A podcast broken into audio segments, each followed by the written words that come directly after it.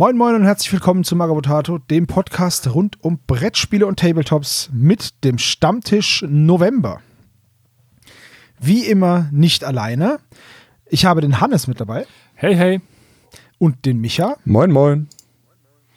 Und den lieben Markus. Hallo Markus. Hallo. So, und wir haben uns eine ziemlich äh, eine Folge voller Kontroversen ausgesucht. Wenn ich mal so durch unsere Links gehe, dann sehe ich, dass wir hier doch das ein oder andere streitbare Thema oder Problemthema äh, vor uns haben. Das sollte man am besten mit der notwendigen Seriosität angehen und einem entsprechenden Pegel. Und deswegen meine Frage, was trinkt ihr und was malt ihr heute? Hannes, fang doch du mal an. Was male ich? Ich habe hier ein, also wenn dieser Podcast erscheint, ist der Blog wahrscheinlich schon draußen. Wir wichteln wieder innerhalb der Redaktion und ich habe von meinem Wichtel ein paar Modelle von Warlord Games bekommen, Judge Dredd. Ich habe da jetzt mal ein bisschen mehr Informationen bekommen. Das war wohl die Demo-Box für das Judge Dredd Tabletop. Das sind vier Gänger und eben ein, ein Dread. Und dazu ein Judge, ein Judge heißt es. Ein, ein Judge, Judge. Und ähm, was trinke ich? Ich habe ein Bier dabei und ich habe etwas Besonderes, einen wir waren heute im Asialaden um die Ecke, der Sebastian und ich, deswegen wird er wahrscheinlich auch gleich mit asiatischem Bier an, um die Ecke kommen.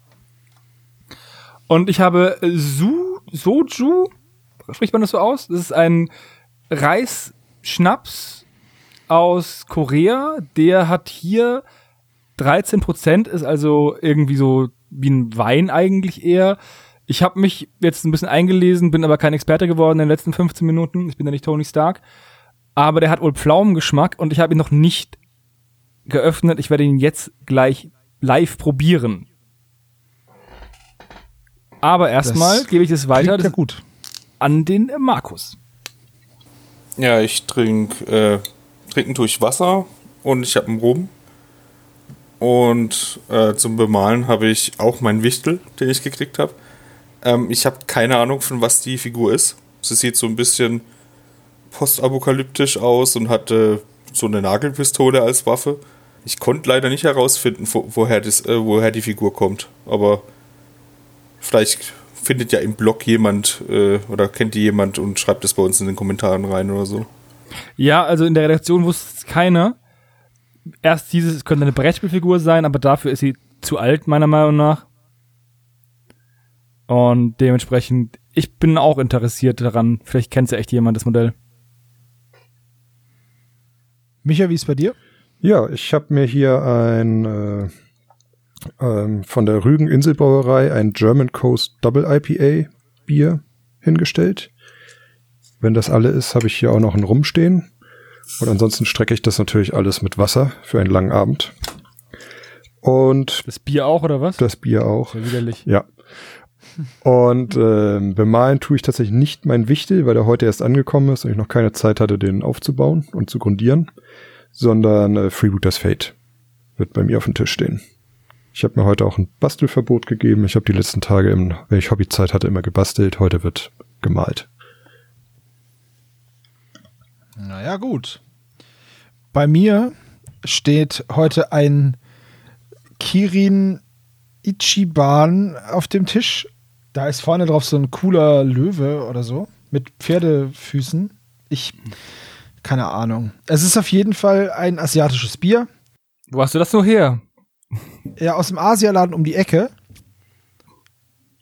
Und es wird von der Bayerischen Staatsbrauerei Wein Stefan anscheinend gebraut. So, auf jeden Fall habe ich aber auch noch ein bisschen Whisky dabei, weil ich, keine Ahnung warum, ich mache mir ja nichts aus Whisky und vor zwei Tagen dachte ich mir, oh, ich hätte mal voll Bock auf Whisky. Und dann habe ich geguckt, was ich noch da habe und ich habe noch Talamont U und Ballantines. Ich weiß, das ist jetzt wahrscheinlich voll Mainstream-Quatsch und so, aber das habe ich auch noch da. Und natürlich Wasser.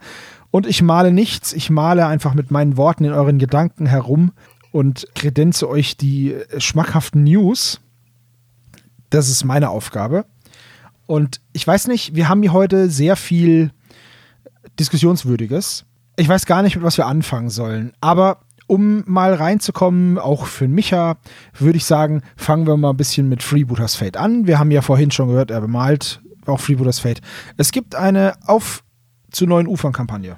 Ja, äh, gab es ja dieses Jahr schon mal, Anfang des Jahres. Das ist einfach ein Ziel, eine bemalte Mannschaft für Freebooters Fate äh, aufzubauen. Und der Grundgedanke ist, dass man äh, über vier Monate hinweg jeden, jede Woche eine Figur anmalt, also pro Monat vier Figuren, dass man am Ende 16 Figuren auf dem Tisch hat, mit denen man sich eine schöne Mannschaft zusammenbauen kann. Also ich glaube, das Ziel ist irgendwie zwei Anführer, sechs Gefolge und der Rest Spezialisten oder Söldner.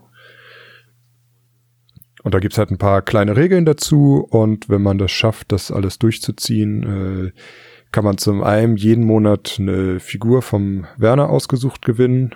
Also da gibt's einmal den von der Crew als Bestbemalter, kriegt eine und ein zufällig gezogener. Also man hat, jeder hat eine Chance, egal wie man bemalt, so eine Figur zu gewinnen.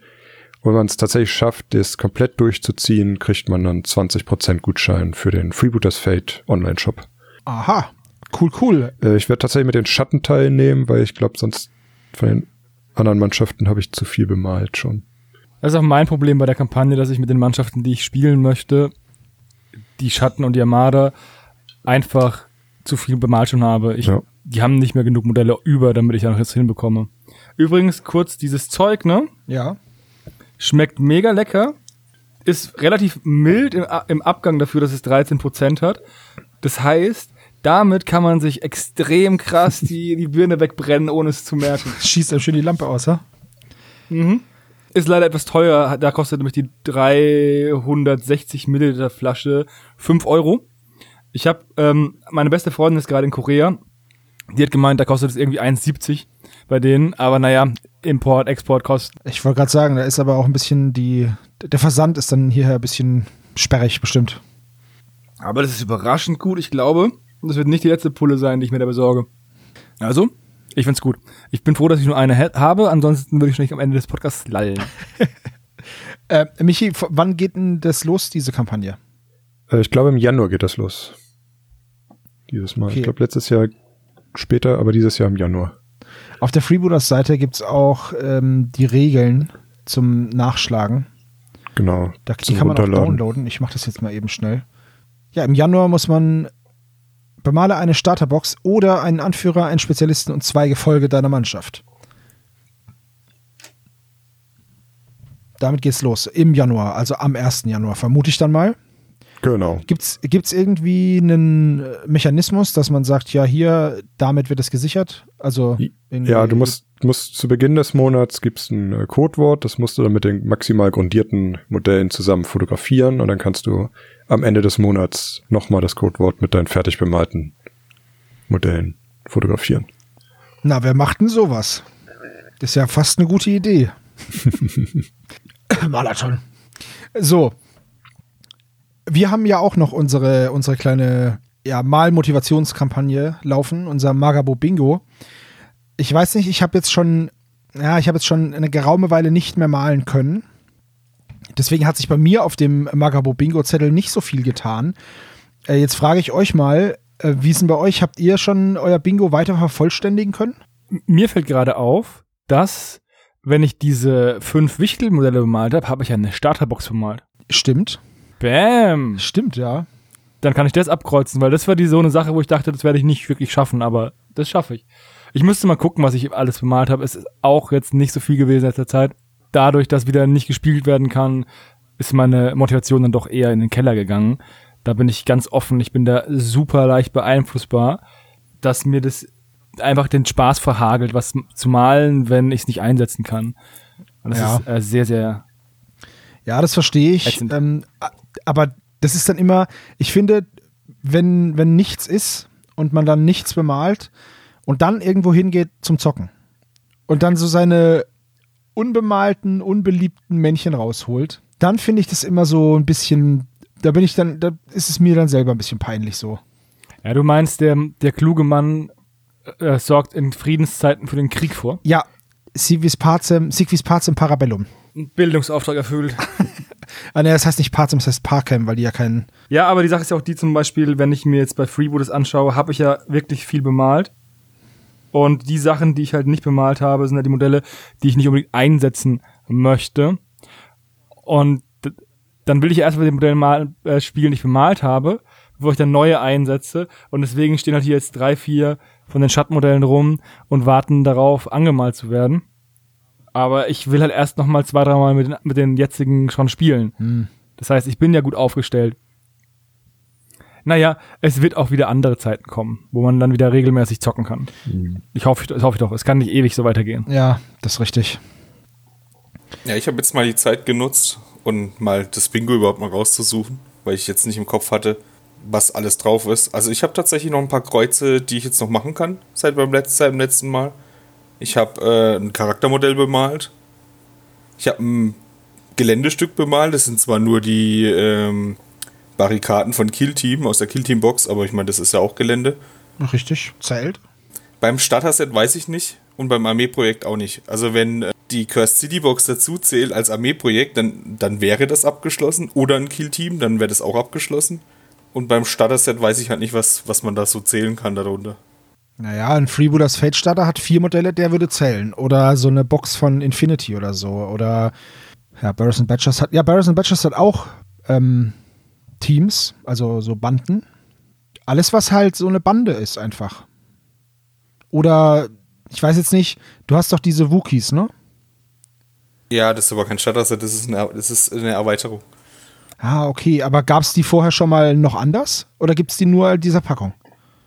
Die gab es vorher in einer anderen Erweiterung. Also Star Wars Legion benutzt ja, ähm, die Grundboxen sind die Grundboxen, alles andere sind Erweiterungen. Steht zumindest so in der Box drauf. Ja, ja. Deswegen als Starter-Set äh, Man kann ja nicht nur mit diesem Ding anfangen, ne? Nee, aber wenn man, eine Kill, wenn man ein Kill-Team, eine Kill-Team-Box, also ein normales Kill-Team äh, als, als Starter-Set äh, ansehen kann, dann habe ich das auch erfüllt. Schon nicht schlecht. Ich kann euch auf jeden Fall schon mal sagen, dass das, was es zu gewinnen gibt, wir losen ja das dann aus, dass ich das, also ich finde es ziemlich cool. Das hat jetzt nichts mit Eigenlob zu tun, sondern ich finde es einfach ein ziemlich cooles, ziemlich coolen Preis. Ich hoffe, dass das, dass das bis dahin alles da ist, weil auch wir warten seit ein paar Monaten mittlerweile auf Lieferungen aus England, die wohl in Deutschland sind, aber ohne ihre Papiere. So, und jetzt kommen wir nicht dran. Der große Preis ist, ihr dürft alle Sebastians Rasenmähen. Das ist so, eine, das ist so ein Huckleberry Finn-Preis. Das ist so den Zaun streichen. Ich habe auch einen Gartenzaun, also von daher können wir den zuerst machen. Nein, es ist, Die stellen auch die zerrissene Latzhose. es ist, kein, es ist kein Huckleberry Finn-Preis. Alles gut. Jetzt gucke ich mal, ob wir noch was haben, was kein Skandal ist. oh, das ist was Cooles. Das wollte ich auch raussuchen. Und zwar erscheint ein Buch. Könnt ihr euch noch daran erinnern, als ich gesagt habe, ja, ich weiß nicht, aber mit Napoleonik, hm, ob ich das mal gut finden werde. Boeing, Joseph McCullen, der Mann, der auch hinter Rangers of Shadow Deep steht, hat ein neues Spielesystem oder Regelbuch herausgebracht. Das heißt The Silver Bayonet und ist ein Wargame of Napoleonic Gothic Horror. Rausgesucht hat's der Markus, deswegen darfst du gerne was darüber sagen. Ich habe dann was zu ergänzen vielleicht. Genau. Ähm, also der Joseph, das ist nicht nur von Rangers of Shadow Deep, sondern auch von äh, Frostgrave und Stargrave der Autor. Ja, natürlich, natürlich. Und ähm, hier in dem Spiel geht es natürlich, um, so wie es heißt, auch schon im napoleonischen Zeitalter, aber halt mit äh, dem Horroraspekt. Also es gibt Vampire wohl noch zusätzlich und ich glaube Zombies und so Zeug auch. Ähm, das Besondere an der Version ist, ähm, bis jetzt hat er ja bei Frostgrave, bei Stargrave und so, äh, war das Spielsystem immer gleich. Also auch mit dem W20 und sowas. Und ähm, das ist jetzt hier fast auch so. Das Wichtige ist aber, dass die Kämpfe nicht mit einem W20 ausgeführt werden, sondern mit zwei W10. Was es dann doch nochmal interessant macht, weil es, wie gesagt, es ist halt äh, sonst immer das Gleiche und hier ist es jetzt ein bisschen anders. Und das mit dem W20, das haben ja auch schon einige Leute so gesagt, so, hm, W20 ist halt schon ein bisschen schwierig beim Kämpfen im Tabletop. Sieht man auch bei Infinity und so. Ich finde es jetzt nicht so schlimm, aber ich finde es jetzt auch mal interessant mit 2W10. Es flacht halt diese Kurve ab, ne? Also, Ja, genau. Das, also wie gesagt, das ist das, ist das was viele äh, bei den anderen Systemen auch schon an, angemerkt haben. Und bei, bei Deadman Sand ist es ja auch so. Ich finde es ganz witzig, weil es halt nochmal so diesen Zufall nochmal erhöht. Und bei Spielen, die jetzt, also bei Infinity kann man ja andere Sachen noch machen, damit es jetzt nicht ganz so krass ist. Aber bei Deadman's Hand zum Beispiel, dann ist ein 20er halt ein Headshot und dann ist es halt so. Meine Güte, hast halt mal einen Glückstreffer äh, gemacht mit dem Colt. Ja, wobei ich da auch immer sagen muss, wenn man bei Deadman's Hand hat man nur fünf Cowboys, ne? Ja, nee, so sieben bis, äh, ja, meistens so sieben. Ja, der Punkt ist der, dass ich den nicht immer wieder aufgreife. Bei Frostgrave, wenn dann 20 Männchen auf dem Feld stehen, also beide haben 10 Figuren, dann muss eigentlich jede Runde rein statistisch gesehen einmal die 20 fallen. Und dann ist es eigentlich nicht mehr, wow, es ist ein Glückstreffer, sondern eigentlich ein Ereignis, was dir jede Runde ein Männchen rausnimmt. Im Schnitt. Also einer von beiden verliert jede Runde halt ein Männchen, dadurch, dass jemand eine 20 würfelt. Und das finde ich super frustrierend. Ja, aber es ist, ist doch in Ordnung, weil du hast jetzt bei Frostgrave hast du vielleicht acht, neun Leute oder sieben. Naja, zehn schon. Dann ist doch okay, wenn einer drauf geht. Die Sache ist aber die, ähm, dadurch, dass je, alle Modelle gleich anfällig dafür sind, ist es vollkommen, äh, also ob du es gegen Dieb oder einen Hund die 20 würfelst, ist genauso wahrscheinlich, wie ob du es gegen den Zauberer würfelst. Und dann ist es einfach so, dass beide Männchen normalerweise weg sind und damit ist das Spiel eigentlich vorbei, wenn der Zauberer durch ist, ne? Und dieser Aspekt, der missfällt mir eigentlich immer. Vielleicht liegt es auch daran, dass ich in drei Frostgrave-Partien fünfmal diese äh, das, kann sein. das kurze Ende dieses Stück, dieses Stöckchens hatte. Aber ich finde es halt nicht gut, weil das den taktischen Aspekt minimiert. Weil in dem Moment, wo du so eine große Zufallskomponente hast und das beste Ergebnis und das schlechteste Ergebnis einfach identisch sind zu einem mittleren Wert von der Wahrscheinlichkeit, brauchst du eigentlich keine Taktik mehr, weil du kannst einfach vorlaufen, drauf schießen und einfach mal hoffen, dass du gut würfelst. Und das bei 2W10 ist eben nicht der Fall, weil da die Chance, eine 20 zu äh, würfeln, einfach viel geringer ist als auf einem W20. Und den, oder eine 2, das ist halt ein, logischerweise ein Zehner, also ein Zehner-Pasch oder ein Einser-Pasch. Und damit finde ich, dass der Taktikaspekt viel mehr in den Vordergrund gerückt wird, weil du viel mehr rechnen kannst mit einem Würfelergebnis. Es kann natürlich immer noch schlimm schiefgehen, aber deswegen ist es ein Würfelspiel. Aber dass es halt einfach eine Taktik ist und du gehst vor und dann würfelst du eine Münze, wirfst du eine Münze, ob es gut läuft oder nicht, ist einfach nicht, ist nicht cool. Deswegen habe ich da so ein bisschen Aversion dagegen, gegen das System. Der Thorsten fragt jetzt gerade, dass eine 20 bei Frostcraft kein Autokill ist. Das stimmt. Das ist so ein, so ein kritischer Treffer. Aber du würfelst ja dann deine Rüstung dagegen und die 20 ist im Normalfall so immens hoch, dass du selbst mit einem recht guten Rüstwurf dagegen, also so ein Abwehrwurf, ähm, trotzdem ziemlich viel Schaden einsteckst. Also beim, beim letzten Spiel gegen den lieben Seppel war das zum Beispiel bei mir so, mein Lehrling wurde mit einer Armbrust getroffen und hat einen 20 abbekommen und ich habe immer noch einen 15 dagegen gewürfelt, aber der war sofort tot. Also, obwohl ich jetzt nur 5 Punkte Differenz hatte, in diesem, in diesem entscheidenden Wurf, wurde ich halt einfach komplett weggezwiebelt. Und das ist halt nicht gut. Das macht halt das Spiel vielleicht sehr tödlich, aber auch sehr willkürlich. Und ich möchte nicht unbedingt ein Spiel spielen, was so ultra willkürlich ist, weil ein Teil von Wargaming ist ja auch Taktik. Aber jetzt frage ich mal so ganz ketzerisch. Ich spiele Death Guard. Die haben einfach eine Dreierrüstung. Und die sind einfach unglaublich widerstandsfähig. Das ist jetzt keine Taktik. Du triffst sie halt einfach. Also gut, du triffst natürlich immer auf deinen Wert, aber du verwundest sie halt einfach sehr schlecht. Und dann, Ja, klar. und dann habe ich noch einen Rüstwurf dagegen. Das heißt, du musst schon die größeren Waffen auspacken, um den Rüstwurf schlechter zu machen. Wo ist da die Taktik? Ich laufe halt vor, sterb nicht und mach dich tot. Also es ist halt, Ja, ja, aber dafür hast du weniger Figuren. Das heißt, du bist anfällig für Flankenbewegung. Du bist, du musst dir selbst überlegen, okay, ich habe Modelle, die viel aushalten, aber ich habe weniger, weitaus weniger als der Gegner.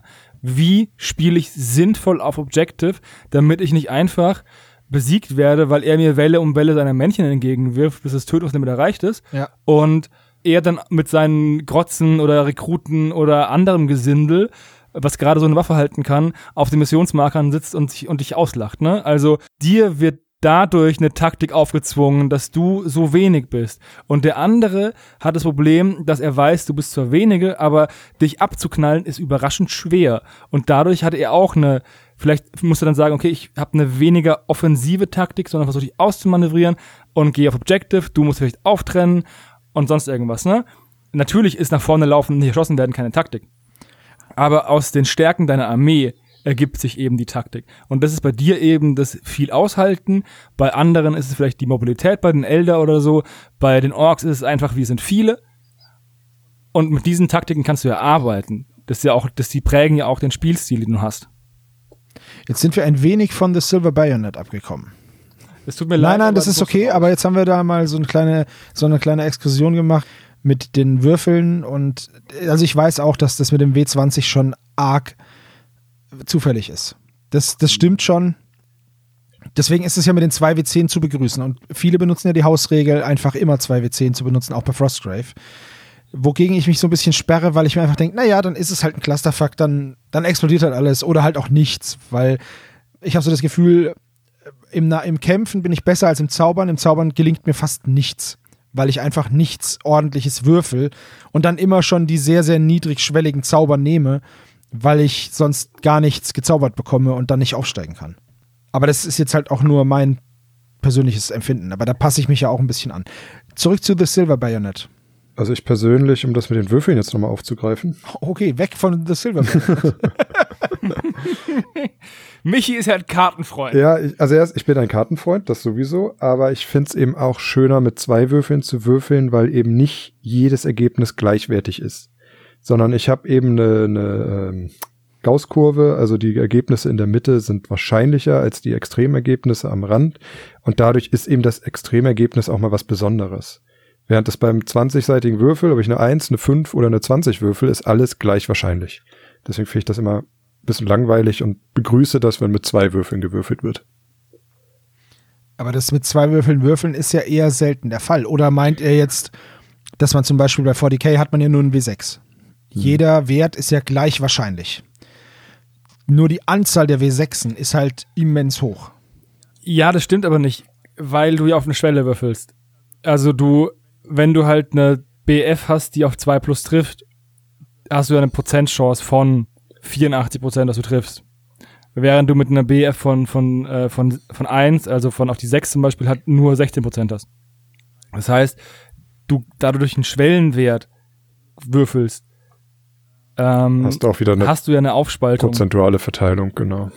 Hast du eine prozentuale Verteilung. Klar ist die 1 genauso wahrscheinlich wie die 6, aber dadurch, dass du gegen einen Schwellenwert würfelst, ist die 1 oder die 6 bei den verschiedenen ähm, Waffen oder Gattungen oder bei den verschiedenen Modellen anders wichtig. Während, bei, während die 6 halt irgendwie beim Rüstungswurf für, für die Orks super wichtig ist, ist halt die 2, die 3, die 4, die 5 und die 6 gleichwertig beim Terminator. Ja. Naja, gut. Eher, eher auch bei 40k, eher auch beim Schaden. Ne? Da gibt's ja auch Waffen, die irgendwie 1d6 machen oder 1d3 und mhm. da könntest du halt auch statt 1w6 könntest du auch 2w3 oder es gibt auch oft mal sowas wie 3 plus 1w3. Da hast du halt auch quasi den w6 erhöht. Immer, ne? 3 als oder 4 als Minimumergebnis. So, ich finde das halt schön, dass man da so ein bisschen mit spielen kann mit den Würfeln und dass man halt nicht immer die gleiche Wahrscheinlichkeit hat, wenn man einen Würfel nimmt, sondern eben mit zwei oder drei Würfeln da oder Zahlen, die dazu addiert werden, einfach spielen kann, um die prozentuale Verteilung zu ändern. Wobei ich sagen würde, letzter Ausflug, bevor wir zu Silverbanet kommen, GW sollte für den W6 vielleicht überlegen, dass sie irgendwann ersetzen durch einen W8 oder W10, mhm. um die um die Space Marines einfach ein bisschen stärker zu machen. Finde ich auch, da bin ich ganz bei dir. ja, nein, also aber dass man halt das fein feiner aufgliedern kann.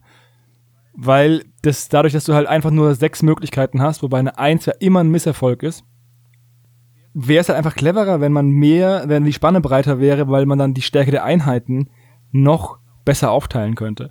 Weil, wenn du halt, du hast einen Rekruten, du hast einen normalen Soldaten und du hast einen Veteran, bei der Imperialen Armee zum Beispiel. Und dann vielleicht auch Helden. Das sind vier Klassen. Und diese vier Klassen müssen mit fünf Punkten abgebildet werden. Nämlich mit der 2 bis zu 6. Und das ist ähm, limitiert meiner Meinung nach den Designspielraum auf eine Art und Weise, die man nicht hinnehmen müsste, wenn man sich trauen würde, mal zu sagen, wir nehmen jetzt mal einen größeren Würfel. Also nicht im Sinne, dass er größer ist, sondern dass er mehr Felder, Flächen hat. Okay, dann würde ich jetzt gerne noch dazu sagen, dass es natürlich hierbei sich hierbei wieder um ein Skirmish-Game handelt.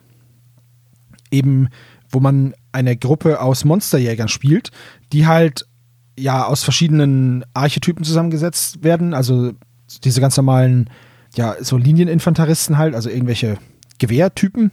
Dann Schwertkämpfer, so, was war das noch? So Engineers, ja, so Erfinder halt irgendwie. Und ähm, du hast dann aber auch so diesen, diesen okkulten Aspekt, also das so Zauberer und Okkultisten und Mystiker und so Zeug. Und kämpfst dann halt gegen irgendwelche Monster oder gegeneinander.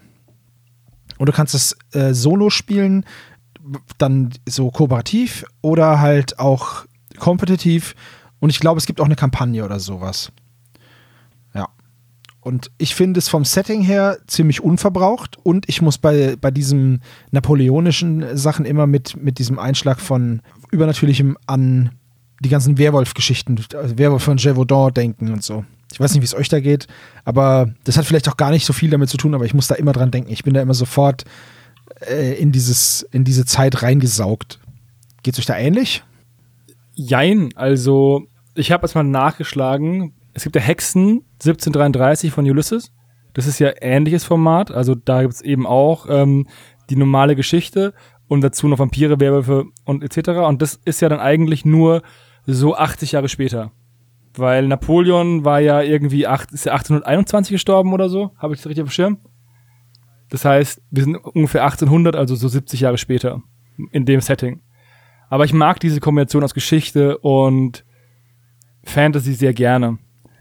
Und dieses Zeitalter bietet sich schon stark an für sowas. Dass es vorher noch nicht gab oder dass es vorher noch nicht bekannt war, überrascht mich eigentlich rückblickend. Also, wenn mir das jemand erzählen würde, würde ich sagen, ja, das gibt's bestimmt schon.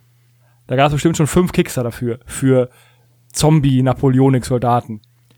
Vielleicht gibt's das, aber. Aber dem ist nicht so. Mir ist nichts bekannt.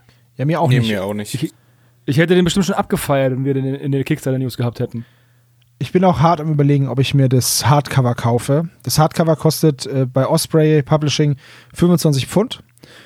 Das E-Book oder die PDF 17,50. Also da lohnt sich eigentlich schon fast, sich das Hardcover zu kaufen, auch weil man es dann schön in den Schrank stellen kann oder auf Toilette lesen kann und solche Sachen. Das finde ich immer persönlich sehr wichtig. Und ja, ich weiß, ein E-Book-Reader kann man auch mitnehmen. Trotzdem. Ja, aber ich finde es auch immer, wenn du ein Buch hast und das irgendwie nur als PDF hast, ein Regelwerk, dann schlummert es, dann ist es vielleicht bequemer zu lesen, wenn du es mitnehmen möchtest und schneller suchen möchtest, ne? Ja. Aber ich finde, die, zumindest für mich, ist die Überwindung, sich hinzusetzen am PC und dann oder auf dem Tablet dann was zu lesen, ist höher, als sich irgendwie in den Sessel zu flacken und durch so ein Regelwerk zu blättern. Und dann vielleicht hier und da mal einen Eintrag zu lesen oder mal die Bilder anzugucken oder hier mal einen fetzen Fluff zu lesen. Also, Ich bin da ganz bei dir, ja. also wenn es irgendwie so eine super duper mega ähm, Deluxe Edition ist mit echtem Papyrus und äh, Goldschnitt und sonst irgendwas, dann würde ich es ja nicht zum Spielen mitschleppen. Dann hätte ich ja schon lieber die PDF einfach, ne? Aber ich würde, glaube ich, eher kein System anfangen, wo ich nur die PDF als Regelwerk habe. Würde mir, glaube ich, auch schwer fallen. Es mag altbacken klingen, aber ich hebe den Arm und drohe den Wolken wie Abe Simpson. Ich muss sagen, mit dem Tablet-Face inzwischen auch ganz okay, nur ein PDF zu haben. Aber ich tendiere auch immer dazu, mir eher ein Buch zu holen, weil da kann man, man hat schnelleren Zugriff. Also man kann im PDF vielleicht auch suchen, wenn es ein gutes PDF ist, aber insgesamt blätter ich doch auch lieber in einem Buch und weiß auch relativ zügig, wo meine Problemsachen sind normalerweise. Ist das denn, äh, ist das E-Book denn dabei, wenn ich das Hardcover kaufe? Also gibt es irgendwie einen Download-Code? Oh, das weiß ich gar nicht. Also es steht jetzt Nein, halt gibt's hier. eigentlich nicht. Ja, bei Osprey steht jetzt nur dabei, dass du dann halt das Hardcover kaufst. Ohne was. Aber das wäre ja so ein, so ein, was ich immer besonders gut finde, ne? wenn du einfach beides kriegst, ohne jetzt doppelt bezahlen zu müssen. ja, das deckt halt einfach beides ab. Also ich finde es auch schön, wenn ich die Option habe, das PDF zu kaufen, aber auch wenn ich das Regelwerk habe, halt als PDF dazu bekomme. Es gibt übrigens bei Miniaturicum schon ein paar Banden oder ja, Monsterjäger-Einheiten. Eine britische, eine spanische und eine französische. Und ich finde die Banden eigentlich echt ziemlich cool. So ziemlich äh, charaktervolle Modelle. Halt auch mit diesen, mit dem coolen Zweispitz und so und diesen typischen. Also dieser Hut, ne? Von dem. Wo hast du den gesehen, Sebastian? Ich habe ich hab den Link ins, ins Ding gepostet, in, in die ins Discord. Okay. Und wenn man sich die Briten anschaut, dann sind da auch diese typischen Riflemen dabei. Und diesen Hut, den die aufhaben, der ist für mich das erste Mal bin ich damit in Kontakt gekommen bei Lego. Und den sehe ich immer vor mir, wenn ich diesen, wenn ich diesen, an diesen Hut denke. Diesen ja, Lego. -Hut. Das ist, glaube ich, äh, nennt man Chaco. Deswegen ist ja die ähm, napoleonische Erweiterung von Muskets und Tomahawks heißt ja Chacos und Bayonets. Ja, das macht dann Sinn. Ja, genau. Das ist einfach, und diese Hutmode ist einfach episch. Also auch diese riesengroßen ja. Hüte, die man quer und längs tragen kann. Und es ist einfach. Hatten die alle irgendwie Komplexe mit ihrer Größe? Und haben sie deswegen Nein, das war einfach ein, das, das war einfach ein cooler, cooler Helmputz und coole, coole Kopfzieher. Ich finde es schade, dass wir in einer Zeit leben, wo Männer keine Hüte mehr tragen. Muss ich hier mal anmerken. Hm. Ich meine, man muss auch sagen, napoleonisch war auch so die, die Hochzeit von diesen äh, prachtvollen Uniformen. Also das war noch so das letzte Auf, also das letzte Aufbäumen nicht, aber das war so diese Hochzeit. Danach ist es echt immer weniger geworden und dann spätestens so Richtung 1900 ist die ja dann ist die ja komplett weggefallen und dann hat man sich so auf praktischere Farben geeinigt. Aber wenn man zum Beispiel den 1870-Konflikt sieht, sind die Uniformen schon auch bei den Deutschen schon dunkler. Auch, ja klar, bei den Preußen waren sie eh schon relativ dunkel, aber das war nicht mehr ganz so prachtvoll und spätestens im Ersten Weltkrieg hat, ist es dann komplett weggefallen. Deswegen. Ja, die Franzosen hatten ja am Anfang des Ersten Weltkriegs noch die klassischen roten Pluderhosen. Genau, das hatten sie, das war die Uniform noch von 1870. Hatten sie genau, die und die hat man halt auf, die hat man einfach immer gesehen. Du musstest nur auf dem Schlachtfeld irgendwie, ja, das ist eine rote Hose, schieße ich mal drauf, ne?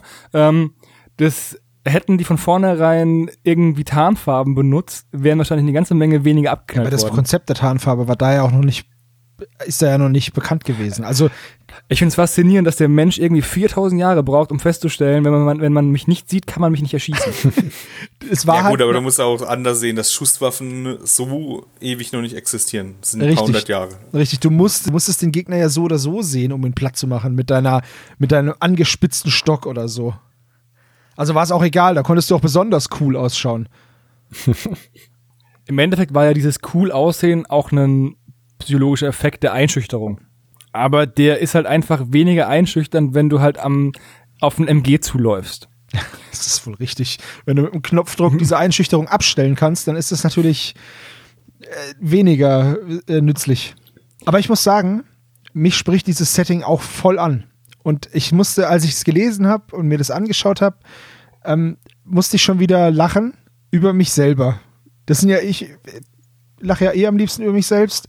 Und ähm, wie ich noch dachte, so, ey, ja, komm, also du hast jetzt dich mit Warhammer geehrt und mit 40k hast dich geehrt und mit dem und dem und dem hast dich, aber, aber jetzt mal ernsthaft, du wirst doch nichts mit Napoleonik anfangen. Ich habe hier zwei so napoleonische Soldaten, dachte mir, ach komm, das ich doch nicht. Und dann kommt Sludge Wargame, Turnip 28 und jetzt kommt noch das Silver Bayonet. Na toll. Ja, ich, es ist einfach, jetzt ist auch dieses Zeitalter für mich interessant geworden. Ja, aber es ist ja nicht wirklich Napoleonik. Also, es ist ja kein, du sprichst ja vom historischen Wargaming. Naja, aber guck mal, das, das hat aber alle, es hat aber die coolen Aspekte von Napoleonik. Du kannst bunte Truppen anmalen, musst aber halt nicht 300 Soldaten anmalen, sondern es reichen 10. Und du kannst ein bisschen was umbauen und du kannst ein paar coole Anführer anmalen und du kannst dich an den Uniformen austoben. Das ist doch schon cool. Da gebe ich dir recht, aber das ist bei jedem coolen Skirmisher so, der halt einfach. Ja, aber äh, diese napoleonische Ästhetik, also das sieht ja schon cool aus, wenn die so in geschlossenen Reihen marschieren, aber ich fand es halt immer sehr, wenn ich drauf geguckt habe, war es schon sehr ermüdend für mich, weil ich mir schon gedacht habe, oh je, ich werde es nie anmalen. Ich kenne mich ja. Ich werde es nicht anmalen. Wenn wir, ich schaffe einen Trupp und danach denke ich mir, boah, das ist ätzend. Und dann mache ich es nicht mehr. Aber du brauchst ja viel, viel mehr. Ja, und dann malst du noch mhm. ein paar Trupps, zwei, drei Trupps mehr und du kannst äh, Schakos und Bayonet spielen. ja, ich, ich weiß, ich merke schon, auf was du hinaus willst. Ist mir Ja. schon klar, Markus. Du bist ansteckender als Corona. Ich weiß, ich weiß. Aber ich würde hier tatsächlich erstmal so ein paar, mir so ein paar Soldaten anmalen und dann hier das Silver Bayonet zocken. Weil ich halt auch diesen Horroraspekt ganz cool finde. Als ich es gesehen habe, war ich eigentlich schon begeistert. Als ich gesehen habe, dass es von Joseph McCullen ist, dachte ich mir, ey, okay, dann wird es bestimmt interessant sein dann habe ich mich ein bisschen näher damit beschäftigt und mir diese, dieses Setting mal so ein bisschen reinge, reingepfiffen und dann hast du einfach so, so coole Linemen, die dann gegen Werwölfe antreten. Es ist schon cool. Also ich muss mir das mal noch näher anschauen und dann kann ich das ja auch für andere Spiele benutzen. Muss jetzt mal kurz das eine geschichtliche Nerdwissen, was ich hab, raushauen. Jetzt kommt's. Ja. Nämlich diese Zweispitze werden nicht quer getragen, sondern längs, also dass die Spitzen nach vorne und nach hinten zeigen. Weil wenn du den quer trägst, haust du ständig dir den Hut mit dem Gewehr vom. Und warum gibt es dann so viele Modelle und, und Darstellungen, wo der Hut von links nach rechts getragen wird, also quer? Weil es halt cooler aussieht. hast du mal King of Queens gesehen? Da trägt der Duck doch auch diese Känguru-Mütze falsch rum. Das ist einfach, Moment, das sind Moment, sozusagen die Moment. Fresh Princess of Bel Air der damaligen Zeit. Sorry, aber eine Kangul-Mütze trägt man mit dem Schild nach hinten. Ey, das weiß Und ich. der Basecap, Das- Nach vorne. Siehst du, aber die Basecap kann man auch rückwärts Man kann alles falsch rum aufsetzen, aber ich glaube halt einfach nicht daran. Chris Cross. Ich glaube halt einfach nicht daran, dass diese Typen in der napoleonischen Zeit gedacht haben, die standen vom Spiegel und hatten den so richtig auf, wie es Michi jetzt sagt. Und dann hat einer den einfach mal so schräg aufgesetzt und gedacht, yeah, Mann, ich sehe voll fresh aus und dann ist er rausgegangen. Das glaube ich einfach nicht. Ich kann mir das vorstellen, weil die. Menschen waren damals genauso dumm wie wir. Ja. Nur jünger. Außerdem zum Beispiel dieser, bei, den, bei der französischen Einheit, die beiden Typen, die den Hut cool aufhaben, da hat der eine ja eine Pistole und der andere ein Buch. Das heißt, mit den beiden Dingern kannst du dir den Hut sehr schwer vom Kopf schlagen. Das ist wohl richtig, ja. Ja, jetzt habt ihr das geschafft. Ich habe jetzt einen Spontankauf gemacht und mir zumindest mal das Regelwerk gekauft. Ja, ich, ich, ich warte noch ab, ob noch was Cooleres kommt. Aber das Silver Bayonet ist auf jeden Fall sehr weit vorne mit dabei. Hast du es dir bei Osprey gekauft? Nee, ich habe es mir in einem größeren äh, Online-Warenhaus Ah, gekauft, ja. wo es auch Okay. vorrätig ist in Deutschland. Alles klar. Ja, ich bin, ich bin sehr gespannt, äh, wie's, wie du es finden wirst. Und ja, mal gucken, was, was der Abend noch so bringt und was ich dann damit Ja, das- anstellen werde. Das Coole ist ja eigentlich, dass jeder, der irgendwie schon vornherein schon Napoleonic spielt, der hat ja genug Bits eigentlich, um sich so eine Bande aufzubauen, ne? Ja, das ist ja das Schlimme, weil ich habe ja auch von Warlord Games schon die Rifleman, der Chosen Man, die Box. Und das sind ja, die sind schon, die, die sind ja schon so individuell, dass du die perfekt für so eine Bande benutzen kannst.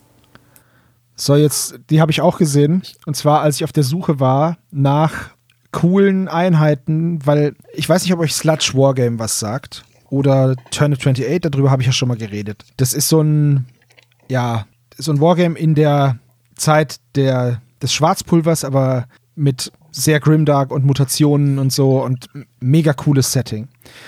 Es gibt auch Magie und alles ist total weird und sehr John Blanche-mäßig und das ist ja genau mein Ding. Und dann habe ich mir gedacht, naja, gut, komm, eins von beiden Systemen, Turnip oder Sludge, werde ich vermutlich bald mal anfangen. Und dann dachte ich mir, naja, gut, dann suche ich mir mal ein paar coole Modelle aus so 100-jähriger Krieg, War of the Roses, äh, Napoleonik und vermische diese ganzen Bausätze. Weil das der, dieser Stil ist eben. Und dann bin ich bei Victrix über eine Ankündigung gestolpert, denn von Victrix wird es bald, hoffentlich sehr bald, Bayern geben. Und ich dachte mir, na, wenn das mal kein Hinweis, kein Wink mit dem Zaunfall ist. Weil ich finde nämlich, dass die echt cool ausschauen und ich habe da, hab da Bock drauf. Ich schicke euch mal den Link zum, zum Facebook-Eintrag. Da sieht man einen Prototypen-Gussrahmen. Die sind schon zusammengebaut, die sind aber nicht entgratet, aber ich finde die richtig cool. Außerdem sind es halt Bayern. Und damit ist es schon mal klar, wie cool sie sind. Also ich finde, dass Bayern zum Beispiel zu den Top 16 Bundesländern gehört in Deutschland. Ähm, Ja. ja. ich finde die Figuren auch nicht schlecht. Also ich, ich habe ja vorher schon, ich weiß gar nicht, ob es von den Parrys äh, schon Metallfiguren gibt. Aber auf jeden Fall, ich habe schon Bayern vorher gesehen. Ja, ich, ich, ich, Also ich meine, im napoleonischen Figuren. Ich habe mal einen Bayern gesehen im Li Er hatte eine Lederhose an und trank Bier und er sprach ganz seltsam. Ich habe Fotos gemacht. Ich habe in meinem Leben schon genug Bayern gesehen. Ich finde so geil, wie der Markus Aber- so eine Safari macht durchs Allgäu. Das ist aber auch für uns eine Safari, das muss man dazu sagen. Aber ich finde diese Plastik-Bayern halt ziemlich cool. Ich brauche die halt auch in Plastik, dass ich sie umbauen kann, weißt du? Ja, also ich, ich finde die Bayern in, äh, im Napoleonischen sehr spannend. Historisch gesehen ist es nicht ganz mein Geschmack, weil man kann auch zu seinem Kaiser stehen oder so. Nee, was Spaß. Ich, Ähm. äh, Markus, das Ding ist, dass Bayern sowas nicht können. Nee, ihr, ver- ihr, ihr, ihr guckt so, hm, oh, unsere Seite verliert. Ja, ich glaube, wir nehmen jetzt doch mal die andere. Die- Du meinst Italiener, oder? Gerade. Nee, ist- das waren die Bayern im. Napoleonischen. Kannst du nachlesen. Aber hast, du, hast du nicht auch irgendwann mal was erzählt über die, im letzten Stammtisch war das, glaube ich, da hast du Ähnliches über die Baden-Württemberger erzählt. Nein, die Württemberger haben, äh, die Badner und die Württemberger haben bis zuletzt abgewartet, bevor sie dann die Seiten Das ist ja noch schlimmer. Aber sie haben doch dran geglaubt. naja, egal. Also ich fand, ich fand diese Victrix Bayern, ich, ich weiß, die haben jetzt nur bedingt äh, was einen Neuigkeitswert, die sind vom 21. Oktober, diese Vorschau, aber ich finde die Modelle einfach super cool. Und deswegen werde ich die wahrscheinlich dann, sobald sie mal erscheinen, mir zulegen. Und dann kann ich die ja, weil ich ja keine Ahnung von Napoleonik habe, kann ich die ja auch benutzen. Dann mache ich eben eine bayerische Truppe mit coolen bayerischen, mache ich so eine Okkultisteneinheit aus Schuhplattlern oder so. Meister Eders Killer Squad. Oh, Meister Eder wäre natürlich ein cooler Anführer. Den benutze ich. Gut, guter Einwand. Danke, Hannes. Voll gut. Ähm, meine Ideen sind meistens gut. Ja, äh, naja. Sie, ja. Und zur Fortbildung und Weiterbildung habe ich jetzt nochmal hier einen kleinen Link. Den baller ich euch auch nochmal in Discord und in die Show Notes. Und zwar gibt es ein Buch, das heißt Bayonets of the World. Gibt es bei Amazon, kostet 80 Euro. Und da sind lauter le- kleine Piekser drin, die man aufs Gewehr pflanzen kann, falls es einen interessiert. Was ist denn, ihr, wir haben ja recht viele auch geschichtliche Bücher, weil wir sind ja auch am historischen Wargaming auch irgendwie interessiert oder allgemein an Geschichte. Was ist das wackste Geschichtsbuch, das ihr habt? Boah. Keine, weiß ich gar Kannst, nicht. kannst äh, du das Wort nochmal wiederholen? Wack. Wack. Beklopptes. Verrückt. Ja. Ich habe ein paar Also ich weiß nicht, ob es verrückt ist, aber es ist halt besonders, was ich habe. Und das sind die, die Deutschen im amerikanischen Bürgerkrieg. Das ist aber auch von einem Deutsch-Amerikaner geschrieben. Also das liest sich manchmal recht schwierig. Ähm, aber sehr interessant. Und Also wirklich ein Deutsch-Amerikaner oder ein Amerikaner, der sagt, er hat deutsche Wurzeln, weil sein Ur-Ur-Ur-Ur-Ur-Ur-Urgroßvater mal Urlaub in Bayern gemacht hat. Nee, also das Buch ist auch von 1907 oder 11 oder es ist re relativ am Anfang von 1900 geschrieben worden. Also noch relativ, äh, also er hatte, er hatte Zeitzeugen, die er quasi interviewen konnte, um das Buch zu schreiben. Und ich denke einfach, dass das zu dem, also das ist ein Amerikaner, der halt deutsche Wurzeln hatte, aber halt, ich denke, noch nicht so weit her. Also er, er hat es, glaube ich, selber gar nicht beschrieben. Aber man, man liest, also es ist echt interessant. Also, aber es ist halt auch verrückt, so wie es halt geschrieben ist. Also das meiste, bei ma- bei manchen Sachen muss man echt noch mal zweimal lesen, um es zu verstehen. Ja, das war sehr, sehr cool. Meins ist ein, äh, eine Sammlung von Kurzbiografien von allen Kampfpiloten, die der Rote Baron im Ersten Weltkrieg abgeschossen hat. Diese Biografien haben immer sehr abrupt geendet, ne? Ja, alle durch den Roten Baron. Das heißt, Under the Guns of the Red Baron. Das ist mir irgendwann in die Hände gefallen. Ist auf, ist auf Englisch. Finde ich aber ziemlich cool. Steht hier im Regal. Ich habe sowas gar nicht. Ein, das ist jetzt nicht seltsam, aber ich habe ein Buch nur über Uniformen, aber in so einem ganz komischen Format mit einem orangenen Umschlag. Alle Uniformen da drin sind gezeichnete Bilder. Also nur wirklich Zeichnungen. Auch die neuesten zu dem Zeitpunkt Uniformen sind gezeichnet und ich glaube, das Buch ist aus den 90ern oder aus den 80ern, irgendwie sowas. Aber das ist, glaube ich, das Verrückteste äh, im, im Sinne von verrückt, was ich habe. Würde ich jetzt aber auch nicht sagen, dass es verrückt ist. Ich finde es eher sehr informativ. Es ist halt sehr nischiges Wissen. Aber ich glaube, jeder von uns hat irgendwie, der so historisches Wargaming betreibt, irgendwie so ein Buch. Ah, ich habe noch ein Buch über polnische Hilfstruppen im Dritten Reich. Das habe ich Das hast du für die Trocknedüten von, von Panzerfäuste gekauft. Ja, genau. Das ist, weil ich, weil ich da gucken wollte, welche Uniformen ich meinen meinen polnischen Troglodyten gebe. Ja, deswegen habe ich das da gemacht. Und da, ich habe mir dann auch informiert über die skandinavischen Hilfstruppen, weil die brauchte ich dann auch für die Trolle. Ja, aber sonst habe ich da nichts, nichts Verrücktes. Da gibt es Verrückteres. So, wo wir gerade bei Uniformen sind und wie man sich kleidet oder auch nicht. Harter Cut. Auf der Warhammer. Oh ja, gute Überleitung. Danke, danke. Auf der Warhammer Community Seite kam am 19. November ein Artikel raus, der den Titel trug The Imperium is driven by hate, Warhammer is not. Sowohl Michi als auch Hannes haben diesen Link rausgesucht und wollen darüber reden. Ich halte mich jetzt ein bisschen zurück und ihr könnt mal kurz erklären, um was es geht. Michi, ich lasse dir den Vortritt. Ja, soweit ich das verstanden habe, ich war auf einem großen spanischen Turnier ein Spieler da, der in der Waffen-SS-Uniform da war und ja, entsprechende Äußerungen wohl auch getätigt hat und der aber tatsächlich auch nicht des Turnieres verwiesen worden ist. Und Spieler, die nicht gegen ihn spielen wollten, wurden irgendwie sogar bestraft. Und Warhammer oder also, also Games Workshop hat jetzt auf jeden Fall nochmal Stellung dazu äh, bezogen, dass die halt so ja Hassverbrechen oder Hass ja nicht unterstützen wollen. Also er ist nicht in der Uniform aufgetaucht, sondern er hatte, ich habe ich hab ein Bild rausgesucht, ich habe nämlich recherchiert. Das habe ich auch mal in den Podcast-Aufnahme-Chat geballert. Der, er ist halt mit einem Hoodie aufgetaucht, der Nazi-Insignien hatte. Und sein Nickname war österreichischer Maler, mit dem er am Turnier angetreten ist. Oh Mann. Auf Spanisch. Und wie gesagt, in Spanien ist es nicht verboten, dererlei Symbole zu tragen oder zu, öffentlich zu zeigen. Es sei denn, es ist innerhalb, also wird zu einer Straftat benutzt. Also jetzt nennen wir es mal einen faschistischen Umsturz oder so.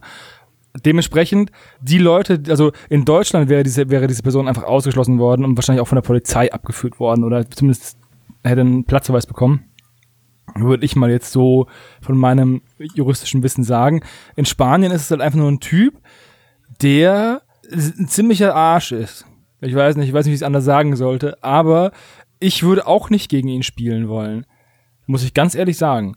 Äh, wenn der da ankommt mit den Klamotten, ich würde auch nicht gegen ihn spielen wollen, weil ich dann davon ausgehe, dass dieser Typ einfach einen, ja, ich, Ein Arsch ich will ist. nicht so ultra, Nee. ich will nicht so ultra fluchen im Podcast, aber ja, wie gesagt, ist halt, ähm, kam halt dann auch mehr oder weniger GW zu Ohren und sie haben sich halt gemeint, ja, okay, wir haben ein Universum, das äh, grundlegend übelst faschistisch ist und, im Uni- sind wir mal ehrlich, bei 40k gibt's keine Guten. Das ist richtig, ja. Ja.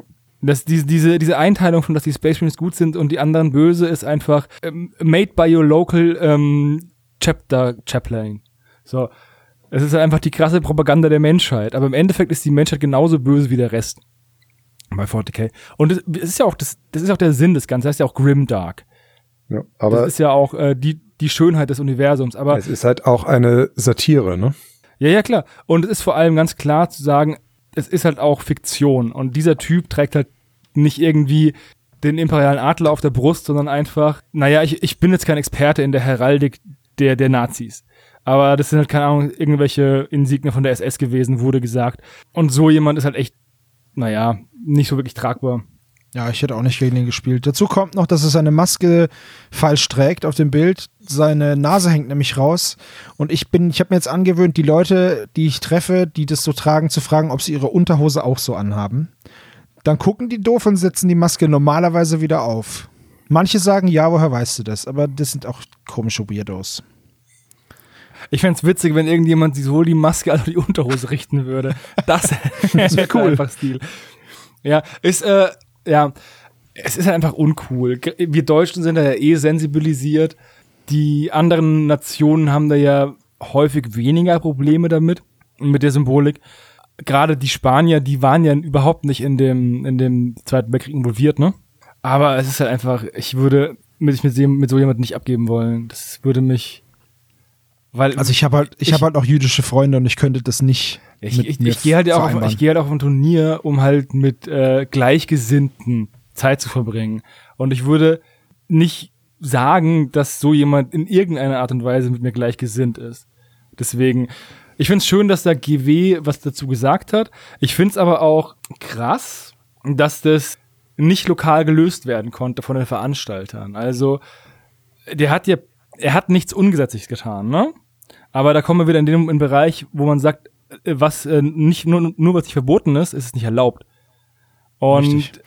Und du hast ja immer Hausrecht als Veranstalter. Ja. Und du kannst ihn auch rausschmeißen. Und wenn der dann sein Geld zurückhaben will, dann gibst du es ihm halt und behältst die moralische Überlegenheit und dann soll er sich halt verpissen. Also, das war, das war hundertprozentig halt nur zum Provozieren. Was anderes äh, kann, sich, kann ich mir nicht vorstellen. Tsunami schreibt gerade, dass die Veranstalter sich mittlerweile dazu geäußert haben. Da würde mich mal tatsächlich die Äußerung interessieren. Und bis wir diese Äußerung recherchiert und gefunden haben, ähm, können wir uns ja noch ein bisschen darüber unterhalten. Aber ich ja, weiß im, auch nicht, im was Endeffekt man gibt's da nichts mehr zu sagen. Ja. Das ist einfach ein Dick-Move. Ich hätte den schon gar nicht.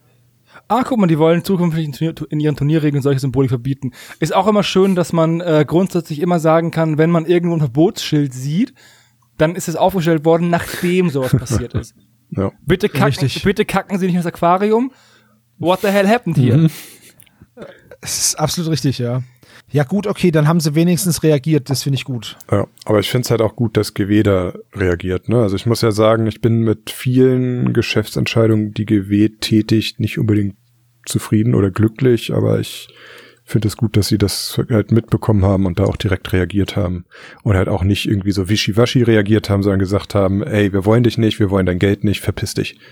Das finde ich voll in Ordnung. Ich habe früher mal zu Zeiten, als das Internet noch recht neu war, das klingt jetzt doof, aber es ist bestimmt schon 15, 16 Jahre her, da, oder noch länger, 20 Jahre, als ich angefangen habe, Warhammer 40k zu Ich spielen. liebe, wie du so eine Muttergeschichte erzählst. Hat Ja, es, naja. Hat es eine, Ja, ja, ist gut, ist gut. Ja, es ist, es ist dahingehend wichtig, weil da gab es damals ähm, eine Blood Angels Armee, da wirst du dich auch noch dran erinnern, Johannes, die durch alle möglichen Foren gegangen ist und tatsächlich sogar einer ein ausgedrucktes Bild bei uns in Club mitgebracht hat, in den Spieleclub. Da hat einer die Blood Angels halt in Rot angemalt und jedes Ordenssymbol war halt ein Hakenkreuz. Und das war bei uns damals sowieso schon ein Riesenaufschrei, aber das war halt auch im Ausland irgendwie eine Armee. Und der war damit aber auch in einem GW-Laden. Und dann haben die da halt, ja, ja, es ist halt einfach wack. Es, es waren aber Black Templar, Sebastian. Und es waren, glaube ich, Amerikaner. Black Templar. Ja, mag sein. Kann sein. Also, das ist ja alleine schon in Deutschland, wenn du, wenn du Bold Action spielst, dann wirst du ja da auch als Deutscher nicht die, und du spielst die Deutschen, dann wirst du nicht diese Symbolik verwenden. Also ich habe, das habe ich noch nie gesehen, dass es einer gemacht hat. Und das ist ja auch echt nicht zu begrüßen. Also, dass Leute das da drauf klatschen tatsächlich. Da bin ich immer froh, wenn sie dann einfach irgendein Balkenkreuz nehmen oder so, was halt einfach nicht so eine Sprengkraft hat und nicht so, ja, nicht so abartig ist einfach. Also, ja. Aber wir sind da ja eh einer Meinung. Wir finden es gut, dass GW was gesagt hat. Wir finden, dieser Typ sollte nie wieder auf ein Warhammer 40k oder überhaupt geartetes Turnier gehen dürfen. Der soll Combat 18 anhören und sich verpissen. So, ganz einfach. Gegen Dummheit ist eh kein Kraut gewachsen. Das, also so sehe ich das. Jo. So, ähm, von einem Skandal zu einem anderen Skandal. Und zwar auf Kickstarter. Hat jemand Nazi-Klamotten für Warhammer 40k-Turniere gekickstartet? Nein, tatsächlich nicht. Auf Kickstarter gab es zwei Kickstarter. Zwei Projekte, die sehr, sehr baugleich waren. Eines von den Tabletop Titans und eines von Everything Epic beziehungsweise äh, Upzone. Es geht um Pop-Up Terrain. Das ist Papiergelände, das man wie diese guten alten Kinderbücher so auffaltet und dann sind da so, entstehen da so Bilder. Und hier entstehen eben Gelände. So. Wo ist das Problem? Beide Kickstarter wurden gelauncht. Der erste war von Upzone, beziehungsweise Everything Epic. Und wurde mit 580.000 Dollar verwirklicht. Dieses, dieses Terrain-Set, was sie da rausgebracht haben, das nennt sich Cathedral Zone, eins davon. Es gibt mehrere Sets. Und dann haben die Tabletop Titans ein Projekt gestartet, das nennt sich Titans Terrain. Und wie der Zufall so möchte, heißt eines von diesen Dingern Cathedral Square, eine Expansion davon. So. You forget something. Es gibt, Ja, was das Ganze ein bisschen smelly macht. nee, es wird noch Upzone? smellier. Und zwar dieser Kickstarter von den einen, der wurde ein Jahr vorher gelauncht und die haben zu Promo-Zwecken einen, Ja, das wollte ich gerade erzählen, so. genau. ein Paket an die anderen geschickt. Upzone hat dieses System ja entwickelt, dieses Pop-up-Terrain. Und die Tabletop Titans hab, äh, haben das dann mitbekommen und haben dann die angefragt, ob sie darüber was machen können, ein Blog, irgendwas. Halt, ne? So. Dann haben die denen einen, dann hat Upzone den Titans eine, eine, eine Vorabversion, einen Prototypen geschickt. Darüber hat dann, haben die Tabletop Titans dann ihren Content gemacht, haben das Ding ihrer Meinung also ihre, ihrer Aussage nach dann irgendwo hingelegt und vergessen. So. Und dann irgendwann sind sie auch auf die Idee gekommen, ey, lass uns doch auch so ein Terrain machen und haben aber vollkommen vergessen, dass es Upzone gibt oder Everything Epic und dass es dieses Cathedral-Ding gibt und haben mit, so wie sie es sagen, mit Spezialisten für äh, Papier, Engi Paper Engineering heißt es, also für diese Entwicklung, wie man eben dieses Papier so stabil macht, dass es dann auch steht und dass es nicht zusammenklappt und wie man das alles faltet und so. Mit solchen Leuten haben sie dann eben auch dieses Produkt entwickelt. Die Titans sagen jetzt, das ist nicht abgekupfert. Upzone sagt, das ist volle Kanne abgekupfert und außerdem habt ihr uns unseren Prototypen nicht zurückgegeben und jetzt macht ihr das gleiche, was wir machen, auch. Das sind, beide Seiten haben, wenn man das liest, kann man sich denken, ja, okay, das kann so passiert sein. Aber was jetzt genau da die Wahrheit dahinter ist, wissen halt jetzt nur die beiden Beteiligten. Einer muss ja lügen. Ich persönlich finde dieses Pop-Up-Terrain nicht schön. Was cool ist, ist halt, dass ein ganzer Spieltisch in einen Karton passt, halt einfach. Da ist es halt wirklich winzig, wenn du es zusammenklappst, dann ist es so groß wie ein normales Spiel, also wie so ein wie Zombie-Side oder kleiner sogar. Das ist natürlich schon cool. Aber es ist halt auch Papier, ne? Ähm, das ist halt irgendwie bedruckt. Meins ist es nicht.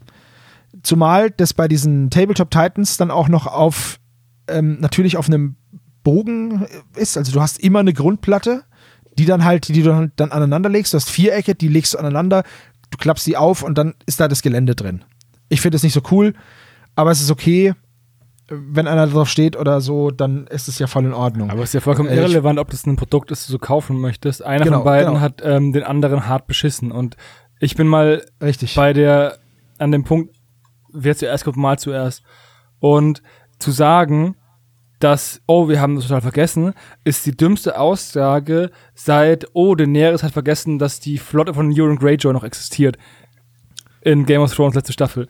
Das, ja, ja. das ist einfach eine super dumme Ausrede, weil wenn ich ein Produkt auf den Markt bringe, ich habe eine Idee und das erste, was ich mache, ist Recherche, ob es ein ähnliches Produkt schon gibt ob es ein ähnliches Spiel schon gibt, ob es ein ähnliches Buch schon gibt, wenn ich eine, ne, ne?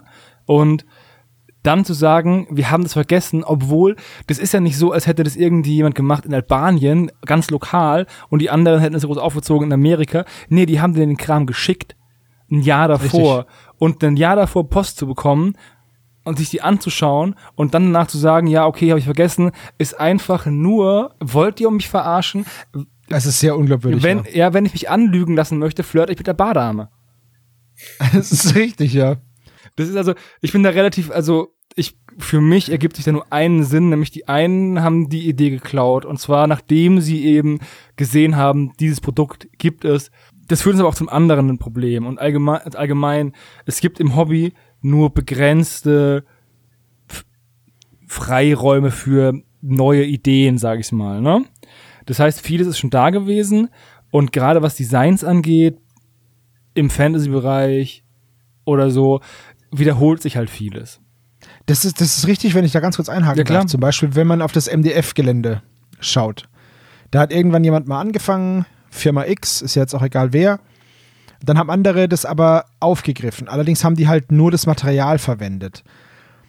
Ich finde, das ist was anderes, als wenn man jetzt hier sich auf dieses Produkt wenn man dieses Produkt anschaut. Weil, klar, jetzt kann man sagen, ja, wieso? Die haben doch auch einfach nur Papier verwendet. Ja, schon, aber die Technik, das Ding so aufzuklappen und dann ist das Gelände dann da drauf und das ploppt so auf, ist halt anderes, als wenn du sagst, meinst du es aus Holz.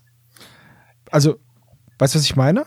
Ja, ich bin ganz, und da bin ich, bin ganz, bei dir, dir, dass man, dass man da nur wenig es gibt ja immer so Sprünge. Am Anfang äh, gab es halt nur irgendwelches selbstgebasteltes Strukturgelände, dann gab es irgendwelchen Gipskram, dann kam Resin und dann kam irgendwann jemand auf die glorreiche Idee, hey komm, wir nehmen MDF. Und dann, so wurde das halt stetig verbessert. So, aber das hier ist halt eine komplett neue Technik. Das ist halt, jetzt, bis der nächste Sprung kommt, was soll das jetzt sein? klappbares MDF-Gelände oder wie? Dann gab es noch den 3D-Druck, okay. Aber was kommt jetzt denn noch danach? Also viel mehr kannst du ja jetzt auch nicht. Ich wüsste jetzt nicht, aus welchem Material du es noch machen sollst. Kleine Metallplatten. Oder Ja, die Sache ist ja die, wenn es jetzt da, also es gibt zwei Möglichkeiten. Es gibt eben diesen, diese technische Umsetzung, wo du sagst, okay, es ist MDF oder Papier oder selbst aufklappendes Papier. Es, es ist schwer, so eine Sache dauerhaft zu patentieren, glaube ich.